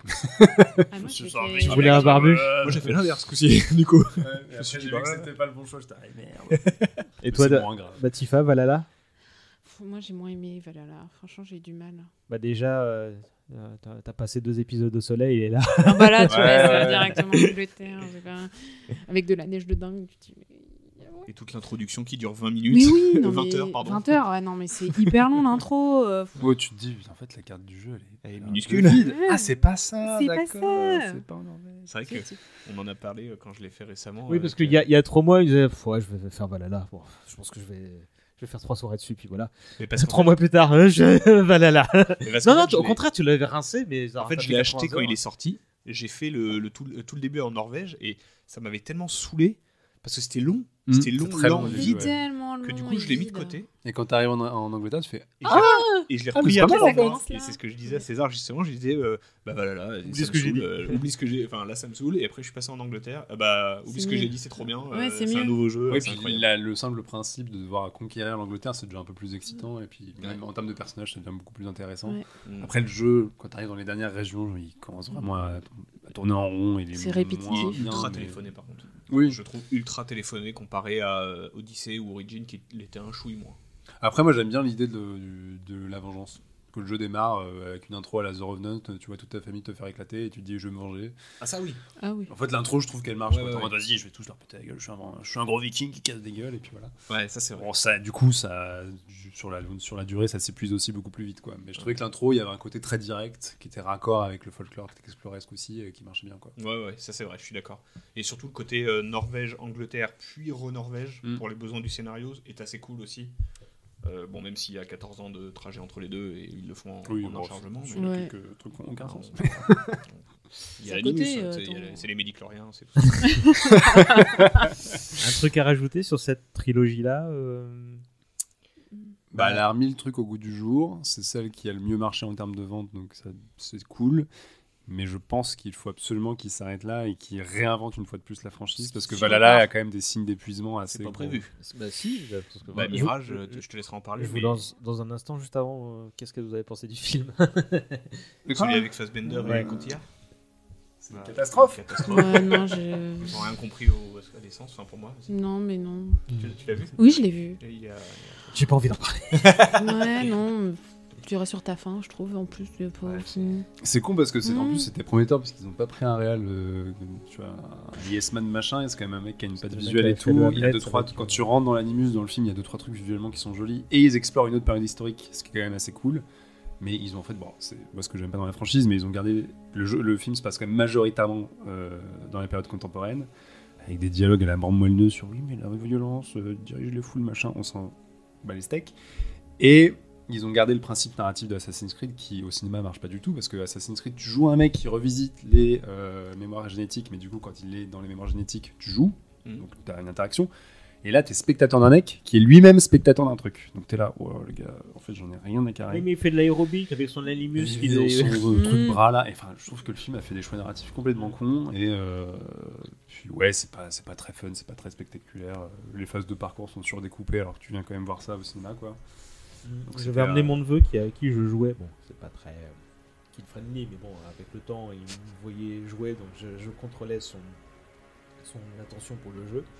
Et euh, bah, il était adulte quand, quand le film était sorti. Et euh, lui il était encore mieux kiffé. Moi, j'ai fait, ouais, bah, content de t'avoir payé une séance que tu, que tu aimais, mais euh, elle a envie de prendre le morceau. En vrai, Ouais, non, j'ai- c'était un- j'ai j'ai c'était trouvé que un- Banlieue 13 était vachement plus un Assassin's Creed-like que, euh, qu'Assassin's Creed le film, quoi. Je, je trouve que c'est. Enfin, c'est le, le- le- autant sur le côté parcours que sur le côté euh, juste euh, vengeance et réattribution des quartiers. Et. euh, Enfin, c'est. Il n'a pas très bien marché, moi, je pense. Non, non, non, Non, plus, non, non, mais non, en tout cas, dans l'idée. euh, le film te teasait une suite clairement on n'en entendra jamais parler Ah, mais il vaut mieux. Et pour conclure, euh, donc les projets futurs d'Ubisoft, je vais les résumer. C'est un prochain jeu qui s'appelle Assassin's Creed Mirage qui se passera à Bagdad avec un personnage secondaire de Valhalla, de ce que j'ai compris. Ouais. Bassim. C'est ça, Bassim, ouais. Euh, il y a même des éléments surnaturels. hein, Là, c'est le méchant en fait de Valhalla. Mhm. Ah, d'accord, ok. Ah, c'est intéressant ça. Euh, et donc, ils sont l'an prochain, un jeu à part, mais qu'après coup, on aura droit à une espèce de d'expérience sur la durée avec le même jeu qui s'appelle Assassin's Creed Infinity, où on aura accès à plusieurs scénarios, plusieurs mini, enfin mini, euh, plusieurs jeux, euh, mais via la même interface, en tout du genre. En, en gros, le, Oui, ils le- veulent faire un jeu à service quoi. Ouais. C'est un hub Assassin's Creed, quoi. c'est le terme ça, que je cherchais. euh, Et donc il y a euh, plusieurs euh, projets en cours. Il y a le codename Red qui se passe au Japon féodal. Et moi j'ai une question à laquelle vous répondrez tout de suite. C'est est-ce que c'est pas trop tard après Ghost of Tsushima? Ouais, j'allais le dire. ouais. Si, mais, on, même pas de débat, quoi. mais on peut voir. Parce que moi, j'ai pas encore fait Ghost of Tsushima. Et, euh, et c'est le fantasme de tous les fans d'Assassin's Creed depuis 15 ans. Alors oui, ils se sont fait vraiment couper l'herbe sous le pied. Mais euh, c'est le moment de, c'est le moment justement pour Ubisoft de prouver qu'ils peuvent peut-être réussir à, à faire un truc un peu différent et un peu surprenant. Donc euh, pourquoi pas. Mm. Ouais, c'est ce que c'est ce que j'allais dire. Est-ce qu'en fait ils vont pas faire une redite de Ghost of Tsushima? Ah oui, mais ça va être hein. exactement. Enfin, je me dis pour quelqu'un qui y a joué, est-ce qu'après euh, faire Assassin's Creed, tu te dis pas pff, Non, c'est justement le moment. C'est pour ça que je disais. Parce qu'il que c'est pas vraiment comme qu'ils si- arrivent à tirer c'est leur trop épingle tard du en jeu, fait, quoi. c'est trop tard. C'est pas comme s'il avait pas bien marché, quoi, Ghost of Tsushima, quoi. Donc, euh, Ouais, ils vont devoir. euh, quand même Gotti. euh, le seul, peut-être le seul point où ils peuvent jouer, c'est sur le côté. euh, euh, Enfin, que Assassin's Creed peut jouer, c'est sur le côté infiltration, parce que Ghost of Tsushima, justement, euh, sans te spoil du coup.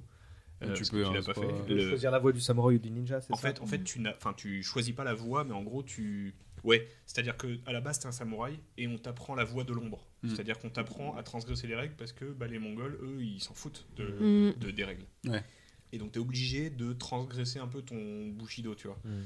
Mm. Et donc, c'est peut-être là où Assassin's Creed peut jouer en se disant, en fait, là, on te laisse pas le choix. Tu vas être dans l'ombre parce que t'es un assassin, ou en tout cas, tu seras quelque chose. Oui, ils peuvent pousser le côté infiltration à Ils peuvent 300%. hein. pousser ce côté-là pour ne pas jouer sur les plates-bandes de Ghost of Tsushima parce que honnêtement, vu l'état d'Ubisoft actuel, ils ne Oui, pourront jamais concurrencer Sucker Punch sur Ghost of Tsushima. Surtout que le 2 est en préparation. Il suffit qu'il sorte Non, mais avant, sortent en même, bon, ouais, en même au- temps. au même moment ou, en- Plus ou ou à- moins. ou avant ou même juste après, c'est fini. Il n'y a plus d'Assassin's Creed. Mm, mm. euh, Enfin, c'est. Du je coup, croise les doigts pour eux. Mais... Mm. Est-ce que vous avez plus d'intérêt pour le codename X qui se passerait en Prusse ou en Allemagne, ou je sais pas trop quand, et qui a loin, rapport Mhm. avec la chasse aux sorcières apparemment ouais. Ah oui. euh, Personnellement, je trouve ça un peu loin. Mm. Oui, qui Ouais. serait plus dans l'idée du DLC dro- euh, avec les druides de Valhalla. Mm. C'est ça. Ah, Ouais, c'est pareil, si oui, parce que c'est- ce côté-là, c'est sorcellerie noire, machin. Euh, moi, j'aime bien le folklore sur l'idée. Mm. Après, il faut voir si c'est juste pour se retaper une grande map avec. euh, Mm, ouais, c'est comment tu arrives un peu à modifier le jeu et son ADN pour s'accorder un peu à ce que tu veux raconter, quoi. Puis c'est un peu loin, je trouve aussi. Enfin, pour revenir dessus, je trouve que là, là, euh, eux et, et du coup, tu parlais de CD Projekt Red, euh, ils ont fait deux erreurs pour moi. C'est qu'ils ont, ils, ils annoncent des trucs qui vont sortir. En, en fait, ils font une MCU. Tu sais, ils annoncent Mhm. des trucs sur euh, sur 4, 5 ans, 6 ans. En même temps, c'est ce qu'a fait Red- c'est des projets de pas plus tard que cette Ouais. semaine. Et avec, mais, mais, euh, mais je trouve que c'est une erreur parce qu'ils avaient fait déjà ça avec euh, avec Cyberpunk et ils se sont foirés. Et en fait, du coup, t'arrives pas à te projeter autant Mirage. Je suis assez hypé parce qu'il y a le côté déjà, tu joues le méchant de Valhalla dans sa jeunesse. Donc comment il en est venu là Donc il y Et a un puis t'as l'idée de retour un peu aux sources à revenir. Et à t'as l'idée de Bagdad machin. qui est hyper hypé. Le trailer, et encore une fois, c'est un court métrage, le truc est incroyable. Mais du coup, il y a, il y a ce côté un peu, ça va venir. C'est sûr que ça va Mm. venir. Ça va être Mais à là. la base, c'était pas un DLC. euh, Ouais. C'était un DLC. Et là, ils se sont dit, ouais, on va faire un petit un épisode. Ils se sont dit, bon, les gars, on a un exercice fiscal à remplir. Allez, Allez, on y va. On va faire un Mais petit vendez ça plein pot. Mais Ouais, c'est vrai que ça. le hub Ubisoft, je, je trouve que c'est trop loin. Enfin, c'est. Ils que auraient- ça arrive pas un peu trop tard le Bah, moi, j'ai peur du côté jeu à service, quoi. Enfin, tu vois clairement Ah oui. qu'ils veulent surfer sur la vague de Fortnite et tous ces jeux-là. Et tu te dis, mais est-ce que. Assassin's Creed s'y prête? Euh, Est-ce qu'on va pas perdre euh, justement en immersion à vouloir faire des 3000 univers en même temps? Si, si, je suis assez d'accord. Euh, Mm. S'ils mettent du coop là-dedans pour faire passer la pilule, les gars, c'est plus le moment, ok? Non, je sais pas, mais Tifa, toi, euh, c'est une sur grosse- ce nouveau c'est un gros point d'interrogation, ce truc. ouais. J'ai un peu peur quand même. tu vas t'orienter vers les anciens plutôt. Ouais, non, moi, ouais, T'as quelques je- jeux, je- heureusement. En fait, ouais, je vais, je vais, je 50 vais 000 finir plumes, hein. Ezio, euh, tranquillou. Non, non, par contre, je sais que je vais y jouer, mais j'ai un peu peur quand même. euh. En fait, il faut vraiment un renouvellement parce que Mm. c'est vrai que euh, j'ai un peu peur de la répétition. En Mm. fait. Mais après, si le, le- le- s'il y a un gap technologique et euh, conception du jeu, bah, peut-être que ça peut être très bien. Mais bon, on le saura que dans quelques années. hein. Mais je, je sais pas, j'ai l'impression qu'Ubisoft, ils sont pas du tout sur le- la volonté de, de pousser en avant euh, une techno ou pousser en avant un moteur. Ils sont plutôt sur la volonté de suivre et de s'assurer des Oui, ventes. de pérenniser des de- franchises de, et tout. pérenniser une franchise. Enfin, quand tu vois que Far Cry, on, alors on digresse parce que là on est plus passé Faut sur Ubisoft, mais, vite parce que j'ai j'ai plus de bande bientôt. mais en gros, c'est vrai que Far Cry, on est, il y a, ça fait, ça fait quoi? Là, c'est le 6, ça fait donc ça fait 3 jeux que c'est le même jeu. Mm. Ghost Recon, ça fait 2 jeux que c'est le même jeu. Watch Dogs, ça fait 3 jeux que c'est le même Assassin's jeu. Creed, il y a ça aussi un peu. Assassin's Creed, ça fait 15 ans que c'est le même jeu, avec euh, des Mm. évolutions. Putain, Ubisoft, sans déconner. Vous Mais surtout qu'Assassin's Creed, quand ça a démarré, encore une fois, on l'a dit tout à l'heure, c'était un truc inattendu, ça Ouais. sortait de nulle part. Il y avait un désir d'innovation, etc. Et c'est quand même une franchise qui a su se réinventer avec Origins, avec Black Flag. Mm. Donc il faut prouver qu'ils sont capables encore, parce qu'en plus c'est devenu quand même leur vaisseau euh, amiral, parce qu'ils n'ont plus grand chose à côté qui vend autant. Donc c'est le moment de mettre les petits plats dans les grands et de faire un putain de grand jeu C'est euh, comme qui refait un peu. quoi. l'Enterprise. Ils avaient pour moi, la, la métaphore que j'ai, c'est ils ont l'Enterprise et plutôt que de refaire un, vraiment un nouveau vaisseau vraiment bien chiadé qui répondrait aux demandes, et ben ils prennent l'ancien, ils mettent des bouts de De des stickers dessus. Des stickers, mettent des bouts de scotch et des- de la pâte à fixe. Regardez, c'est Assassin's Creed 2. Regardez, on va Ouais, dans c'est le premier, l'hyperespace, tiens, un bout de pâte à fixe, ça va tenir. Mm. Et en fait, euh, bah, ils se cassent la gueule et c'est pas étonnant quoi. Enfin, en vrai, euh, Bon, là, on fait que de la prospective parce qu'on ne sait sûr, pas exactement ce que ça ça se va fait. faire. On l'aime cette franchise dans le fond.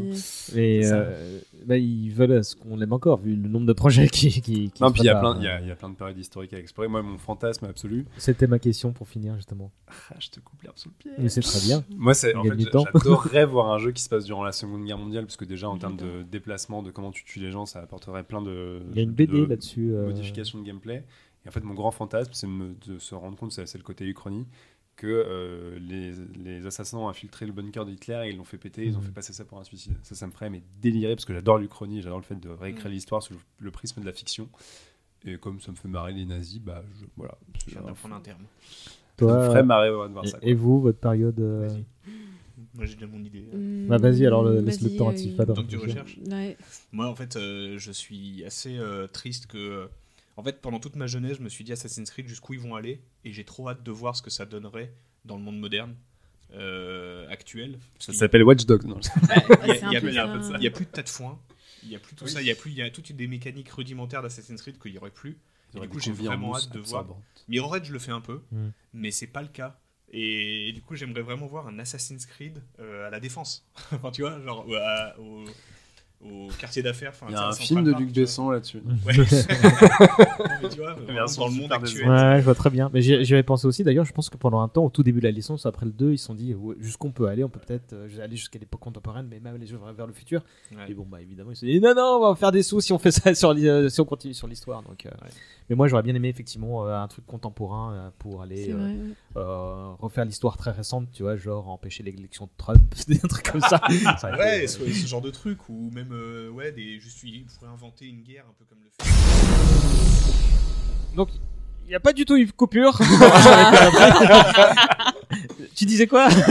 Non, mais moi je faisais qu'on Ouais, le, avec fantasme Tifa, de on- chacun. Ouais. Ouais, on parlait avec Tifa de la, de la période contemporaine et ça serait sympa de voir euh, qu'ils inventent un peu comme ce que faisait euh, Modern Warfare, euh, euh, qu'ils inventent des fausses guerres, tu vois. Peut-être eu des faux, des faux di- disques, enfin tu sais, histoire que. Contre la Russie. euh, Ouais, quelque chose, un truc qui pourrait jamais exister, tu sais. genre, euh, le pont entre la Crimée et la Russie qui explose, par Ouais. exemple, ça serait trop drôle. Tu Oh, vois. aller buter Poutine, ça serait trop bien. Ouais, tu Ah, vois. ouais, un truc Non, mais peu- voilà, des trucs un peu exotiques. euh, euh, Ouais, moi, je veux vraiment buter les. les les je vois bien Ubisoft hein, faire ça et dire non, mais Oui, c'est pas politique. Bah, ouais, non, franchement, ça serait sympa de voir. euh, Ouais, aujourd'hui, en fait, dans le monde. Ouais, aujourd'hui. Et t'as pas une période historique que t'aimerais euh, explorer Mais moi, j'aimais bien la Révolution française, donc euh, en fait, c'est déjà, c'est- ça a déjà été fait. Donc, euh, Allez, un remake d'Unity full coop, ouais, c'est parti, on y revient. Non, moi, j'ai- en fait, j'ai- ça a déjà été fait, donc euh, c'est vrai que c'est ma période Mm. préférée. C'est vrai qu'ils en ont, ils en ont quand même. euh, Enfin, il y en a une chier de période quand même. C'est, c'est dur de se dire euh, quelle période t'aimerais. Ils l'ont quasiment déjà fait quoi. Non, il y a quand même des trucs. Enfin, tu, vois, tu peux changer un peu de continent, tu pourrais essayer. Ouais, mais euh, tu peux vite te faire chier. Il y avait une idée euh, sur les Incas aussi. Mhm, Ça serait vrai. génial. Tu, Bah, tu peux vite un- te faire chier quand même chez les Incas parce que. Christophe t'en connais Ouais, beaucoup eh oh, les jugements là. ouais, J'ai un les problème avec les ouais. Amérindiens. vois. Et ce sera le mot de la fin. Merci, Guillaume. Merde. Euh, ouais, non, mais cela dit, j'ai pas d'autres questions euh, sur la prospective, vu que c'était c'était ça. euh, où est-ce qu'on peut aller, euh, vu que le, le- il y avait une perche tendue avec cette solution, là, Infinity, là, on va voir ce que ça donne. Il y aura aussi euh, Codename Jade, j'ai oublié de le dire, ce sera un free-to-play en Chine et euh, un jeu sur Netflix, un- en plus d'une série série. animée. Une série Netflix. ouais. donc, euh, non, il y aura les deux apparemment. Il y aura Ah. une, il y aura une série animée par le mec qui a fait Castlevania, si je dis pas de bêtises. Ah, ça peut être cool ça. Et, euh, et euh, ils veulent faire série un. live, non? Ah non, moi j'ai animé, Ah non, moi, mais j'ai peut-être moi. merdé euh, dans mes notes, on se l'a dit. hein. Donc, euh, et dernière question, comment elle vous accompagne bon, J'ai l'impression que c'est. On parle d'un truc, on est revenu jusqu'à l'ère contemporaine justement, euh, ne serait-ce que parce que Valhalla est toujours en cours d'activité, tu vois. Mais, euh, Mm. mais comment elle vous accompagne cette série aujourd'hui euh, Est-ce que là, je, je reviens plutôt sur les anciens épisodes. euh, Est-ce qu'il y a quelque chose qui fait que, que qu'elle, qu'elle, qu'elle imprègne encore votre quotidien ou presque? La lame. Dans la rue, avec ta capuche, derrière les gens. Mmh. j'ai un, man- j'ai un une T'as espèce une de manteau assez long euh, que je mets l'hiver en laine avec une grande, grande capuche. Dès que je mets la capuche parce que j'ai froid aux oreilles ou quoi, je me mets à marcher avec les bras écartés comme ça. Et... Commence à courir sur les poubelles et tout. Ouais, et je commence à me dire que le premier qui m'embrouille, je lui tranche la jugulaire. quoi. C'est c'est bizarre, mais ce côté capuche, euh, bah, c'est un peu un fantasme. quoi. Mmh. Genre, Ouais, c'est vrai que c'est un truc qu'on n'a pas dit, mais c'est quand même une franchise qui a réussi à instaurer une icône dans la culture pop contemporaine. C'est-à-dire que la- effectivement, la silhouette de l'assassin avec cette capuche qui a été imposée par Altair et par Ezio, euh, c'est un truc qui est tout de suite identifiable, que des gens qui n'ont jamais joué à Assassin's Creed connaissent. Et tu te dis, ils ont quand même réussi voilà, à créer cette petite mythologie-là, euh, un peu nouvelle et qui, est- qui sort voilà, de, de 15 ans de culture pop. quoi. Donc ils ont quand même réussi à créer ça et c'est chouette. Ça a même infusé dans d'autres médiums. Moi, je me souviens que dans la littérature, on a vu un popper un nombre incalculable de, de- de bouquins de fantasy, euh, de grim and gritty, avec euh, des, des gens. Bah, on appelait ça de la fa- fantasy à capuche. hein, Il y a plein d'exemples comme ça. euh, quand, quand je bossais dans l'édition, euh, c'était Le euh, capuche universe. le, le- le hood fantasy. mais, euh, mais ouais, c'est vrai que c'est- c'est- ça a pas mal infusé, quoi. Mm. Et euh, bah, je vais vous, à moins que vous ayez quelque chose à rajouter, je vais vous remercier de votre présence pour ces plus de deux heures d'émission. Mais, mais, euh, mais, mais comme quoi on a été bavard et c'est très bien. Euh, Bah, merci à toi de nous avoir avoir ouais. Où est-ce qu'on vous retrouve? Est-ce que vous avez des réseaux sociaux, une actualité à faire valoir euh, Bah, la maison à côté de la tienne. ou- T'habites oui. dans l'ombre avec des capuches. je, je dois t'emprunter des œufs, ça tombe bien.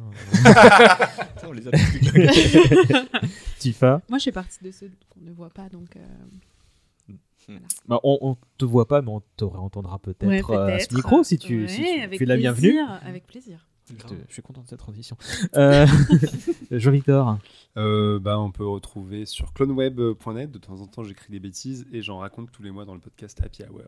donc là normalement je crois que le sur... Ah bah oui, non mais euh, si j'envoie la grille, vous avez un épisode qui On est a un épisode frais, qui arrive euh, incessamment sous peu. On devait Mais avoir je un invité qui nous a lâché, donc ça sera un podcast entre nous et on aura plein de belles choses à vous raconter. Le principe du podcast, c'est à chaque fois on parle de, de nouvelles sorties euh, culturelles si vous avez besoin de trouver un nouveau film ou une nouvelle série à regarder.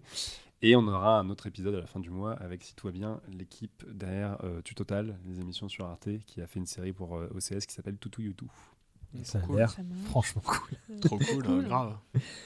Euh, quant à moi, vous me retrouvez bah, derrière les réseaux Dommage Collatéral. hein. Euh, D'ailleurs, je pense que je vais tout centraliser euh, dessus. Donc, si vous êtes abonné sur les réseaux de Pas Trop Vieux, bah, bah, mettez à jour vos abonnements et, et tant qu'à faire, faites pareil avec les flux. hein. Euh, bon, cela dit, si vous écoutez ça, c'est que c'est déjà le je vais peut-être aller, je vais peut-être mettre celui-là aussi sur l'ancien flux, comme ça, ça fera allez, euh, dernier appel euh, avant fermeture. Euh, Quoique. euh, donc, le prochain numéro de Pas Trop Vieux sera sur Cobra Kai. Donc, Oh. on va forcément un petit peu parler de Karate Kid, mais ce sera surtout Cobra Kai. Mais avant ça, vous aurez droit à la première partie d'un hommage collatéral sur Dan Harmon, qui est déjà enregistré, qui est l'un des meilleurs qu'on a enregistré, je pense. Euh, sachant que pour le moment, je mets sur un piédestal celui qu'on avait fait avec Jean-Victor sur les Wachowski, donc on, va- on, va- on- on fera la comparaison quand le, la deuxième partie Pourquoi sera enregistrée. comparer tout le temps Euh, en, en termes d'enjaillement à réécouter. euh. Euh, et euh, ce sera diffusé le 27 octobre. Euh, ce sera mine de rien le troisième contenu mis en ligne depuis la rentrée en comptant bah, ce que vous écoutez là et l'épisode spécial qu'on avait fait sur Sandman. Euh, donc il y en aura a priori 5 autres d'ici la fin d'année, ce qui prouve... pas, hein. Oh là là, la Euh, vache. Ah oui, oui, lancé, là. ça prouve l'accélération euh, et du coup si vous appréciez ce que vous avez écouté et euh, que cette perspective de déferlement de contenu vous plaît, bah, n'hésitez pas à le faire savoir en, en parlant du podcast autour de vous, en allant donner la petite note qui va bien sur la plateforme de votre choix. Euh, du coup sur le flux de hommage collatéral, hein, encore de préférence. hein.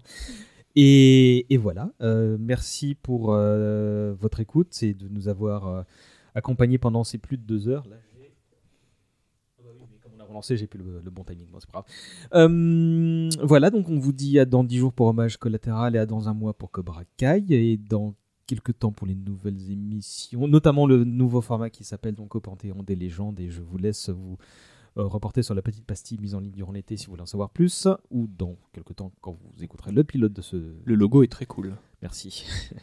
je l'ai fait en 4 minutes. Comme quoi, designer, ça tient à rien. hein. et ce que je ne suis même pas. Euh, on se quitte en musique et même si moi j'aimerais bien passer le thème de, de Revelation, c'est que c'est sans doute ce que je vais faire parce que c'est moi qui fais ce putain de montage. Est-ce que vous avez un truc, à, un, un morceau de musique à conseiller? Ne serait-ce que si je le mets pas là, je le caserai. Euh... Ouais, mais j'aurais bien mis la musique, euh, oui, de. de Ezio's Families? Ouais. Ouais, mais ça, je Le grand classique, mais à mon avis, elle y sera pendant. Si je l'ai dis pas de Et la bêtises. VO du 4, tu peux mettre ce que tu veux de la Et Black Flag ouais, Quand on parle cool. de Black Flag, tu mets tous les chants euh, en random. et c'est un Les thèmes du incroyable. jeu et tout sont super cool. C'est Peut-être qu'il y aura peut-être un peu plus de musique dans cet épisode-là que dans, dans, dans, dans les autres. Je, je Mm. verrai bien parce que là, il y a, il y a de quoi s'amuser. Et quand euh, vous me bâchez parce que moi j'aime pas Unity et que vous oui, bah tu peux mettre une musique de combat d'Assassin's Creed. Je, écoute, je vais peut-être faire ça si, si le temps. Et quand je traite les Amérindiens, bah tu peux. je rigole, je rigole. Euh, merci à vous trois. Merci. Tifa, Merci. Guillaume, Jean-Victor, c'était cool. On se retrouve à ce micro ou ailleurs. Et puis, euh, pareil pour vous les auditeurs. À bientôt et merci pour tout. Ciao ciao, des bisous. Ciao. Dis au revoir, Tifa. Ah non, il est déjà dans mon Moi, je suis dans euh, J'ai mis ma J'ai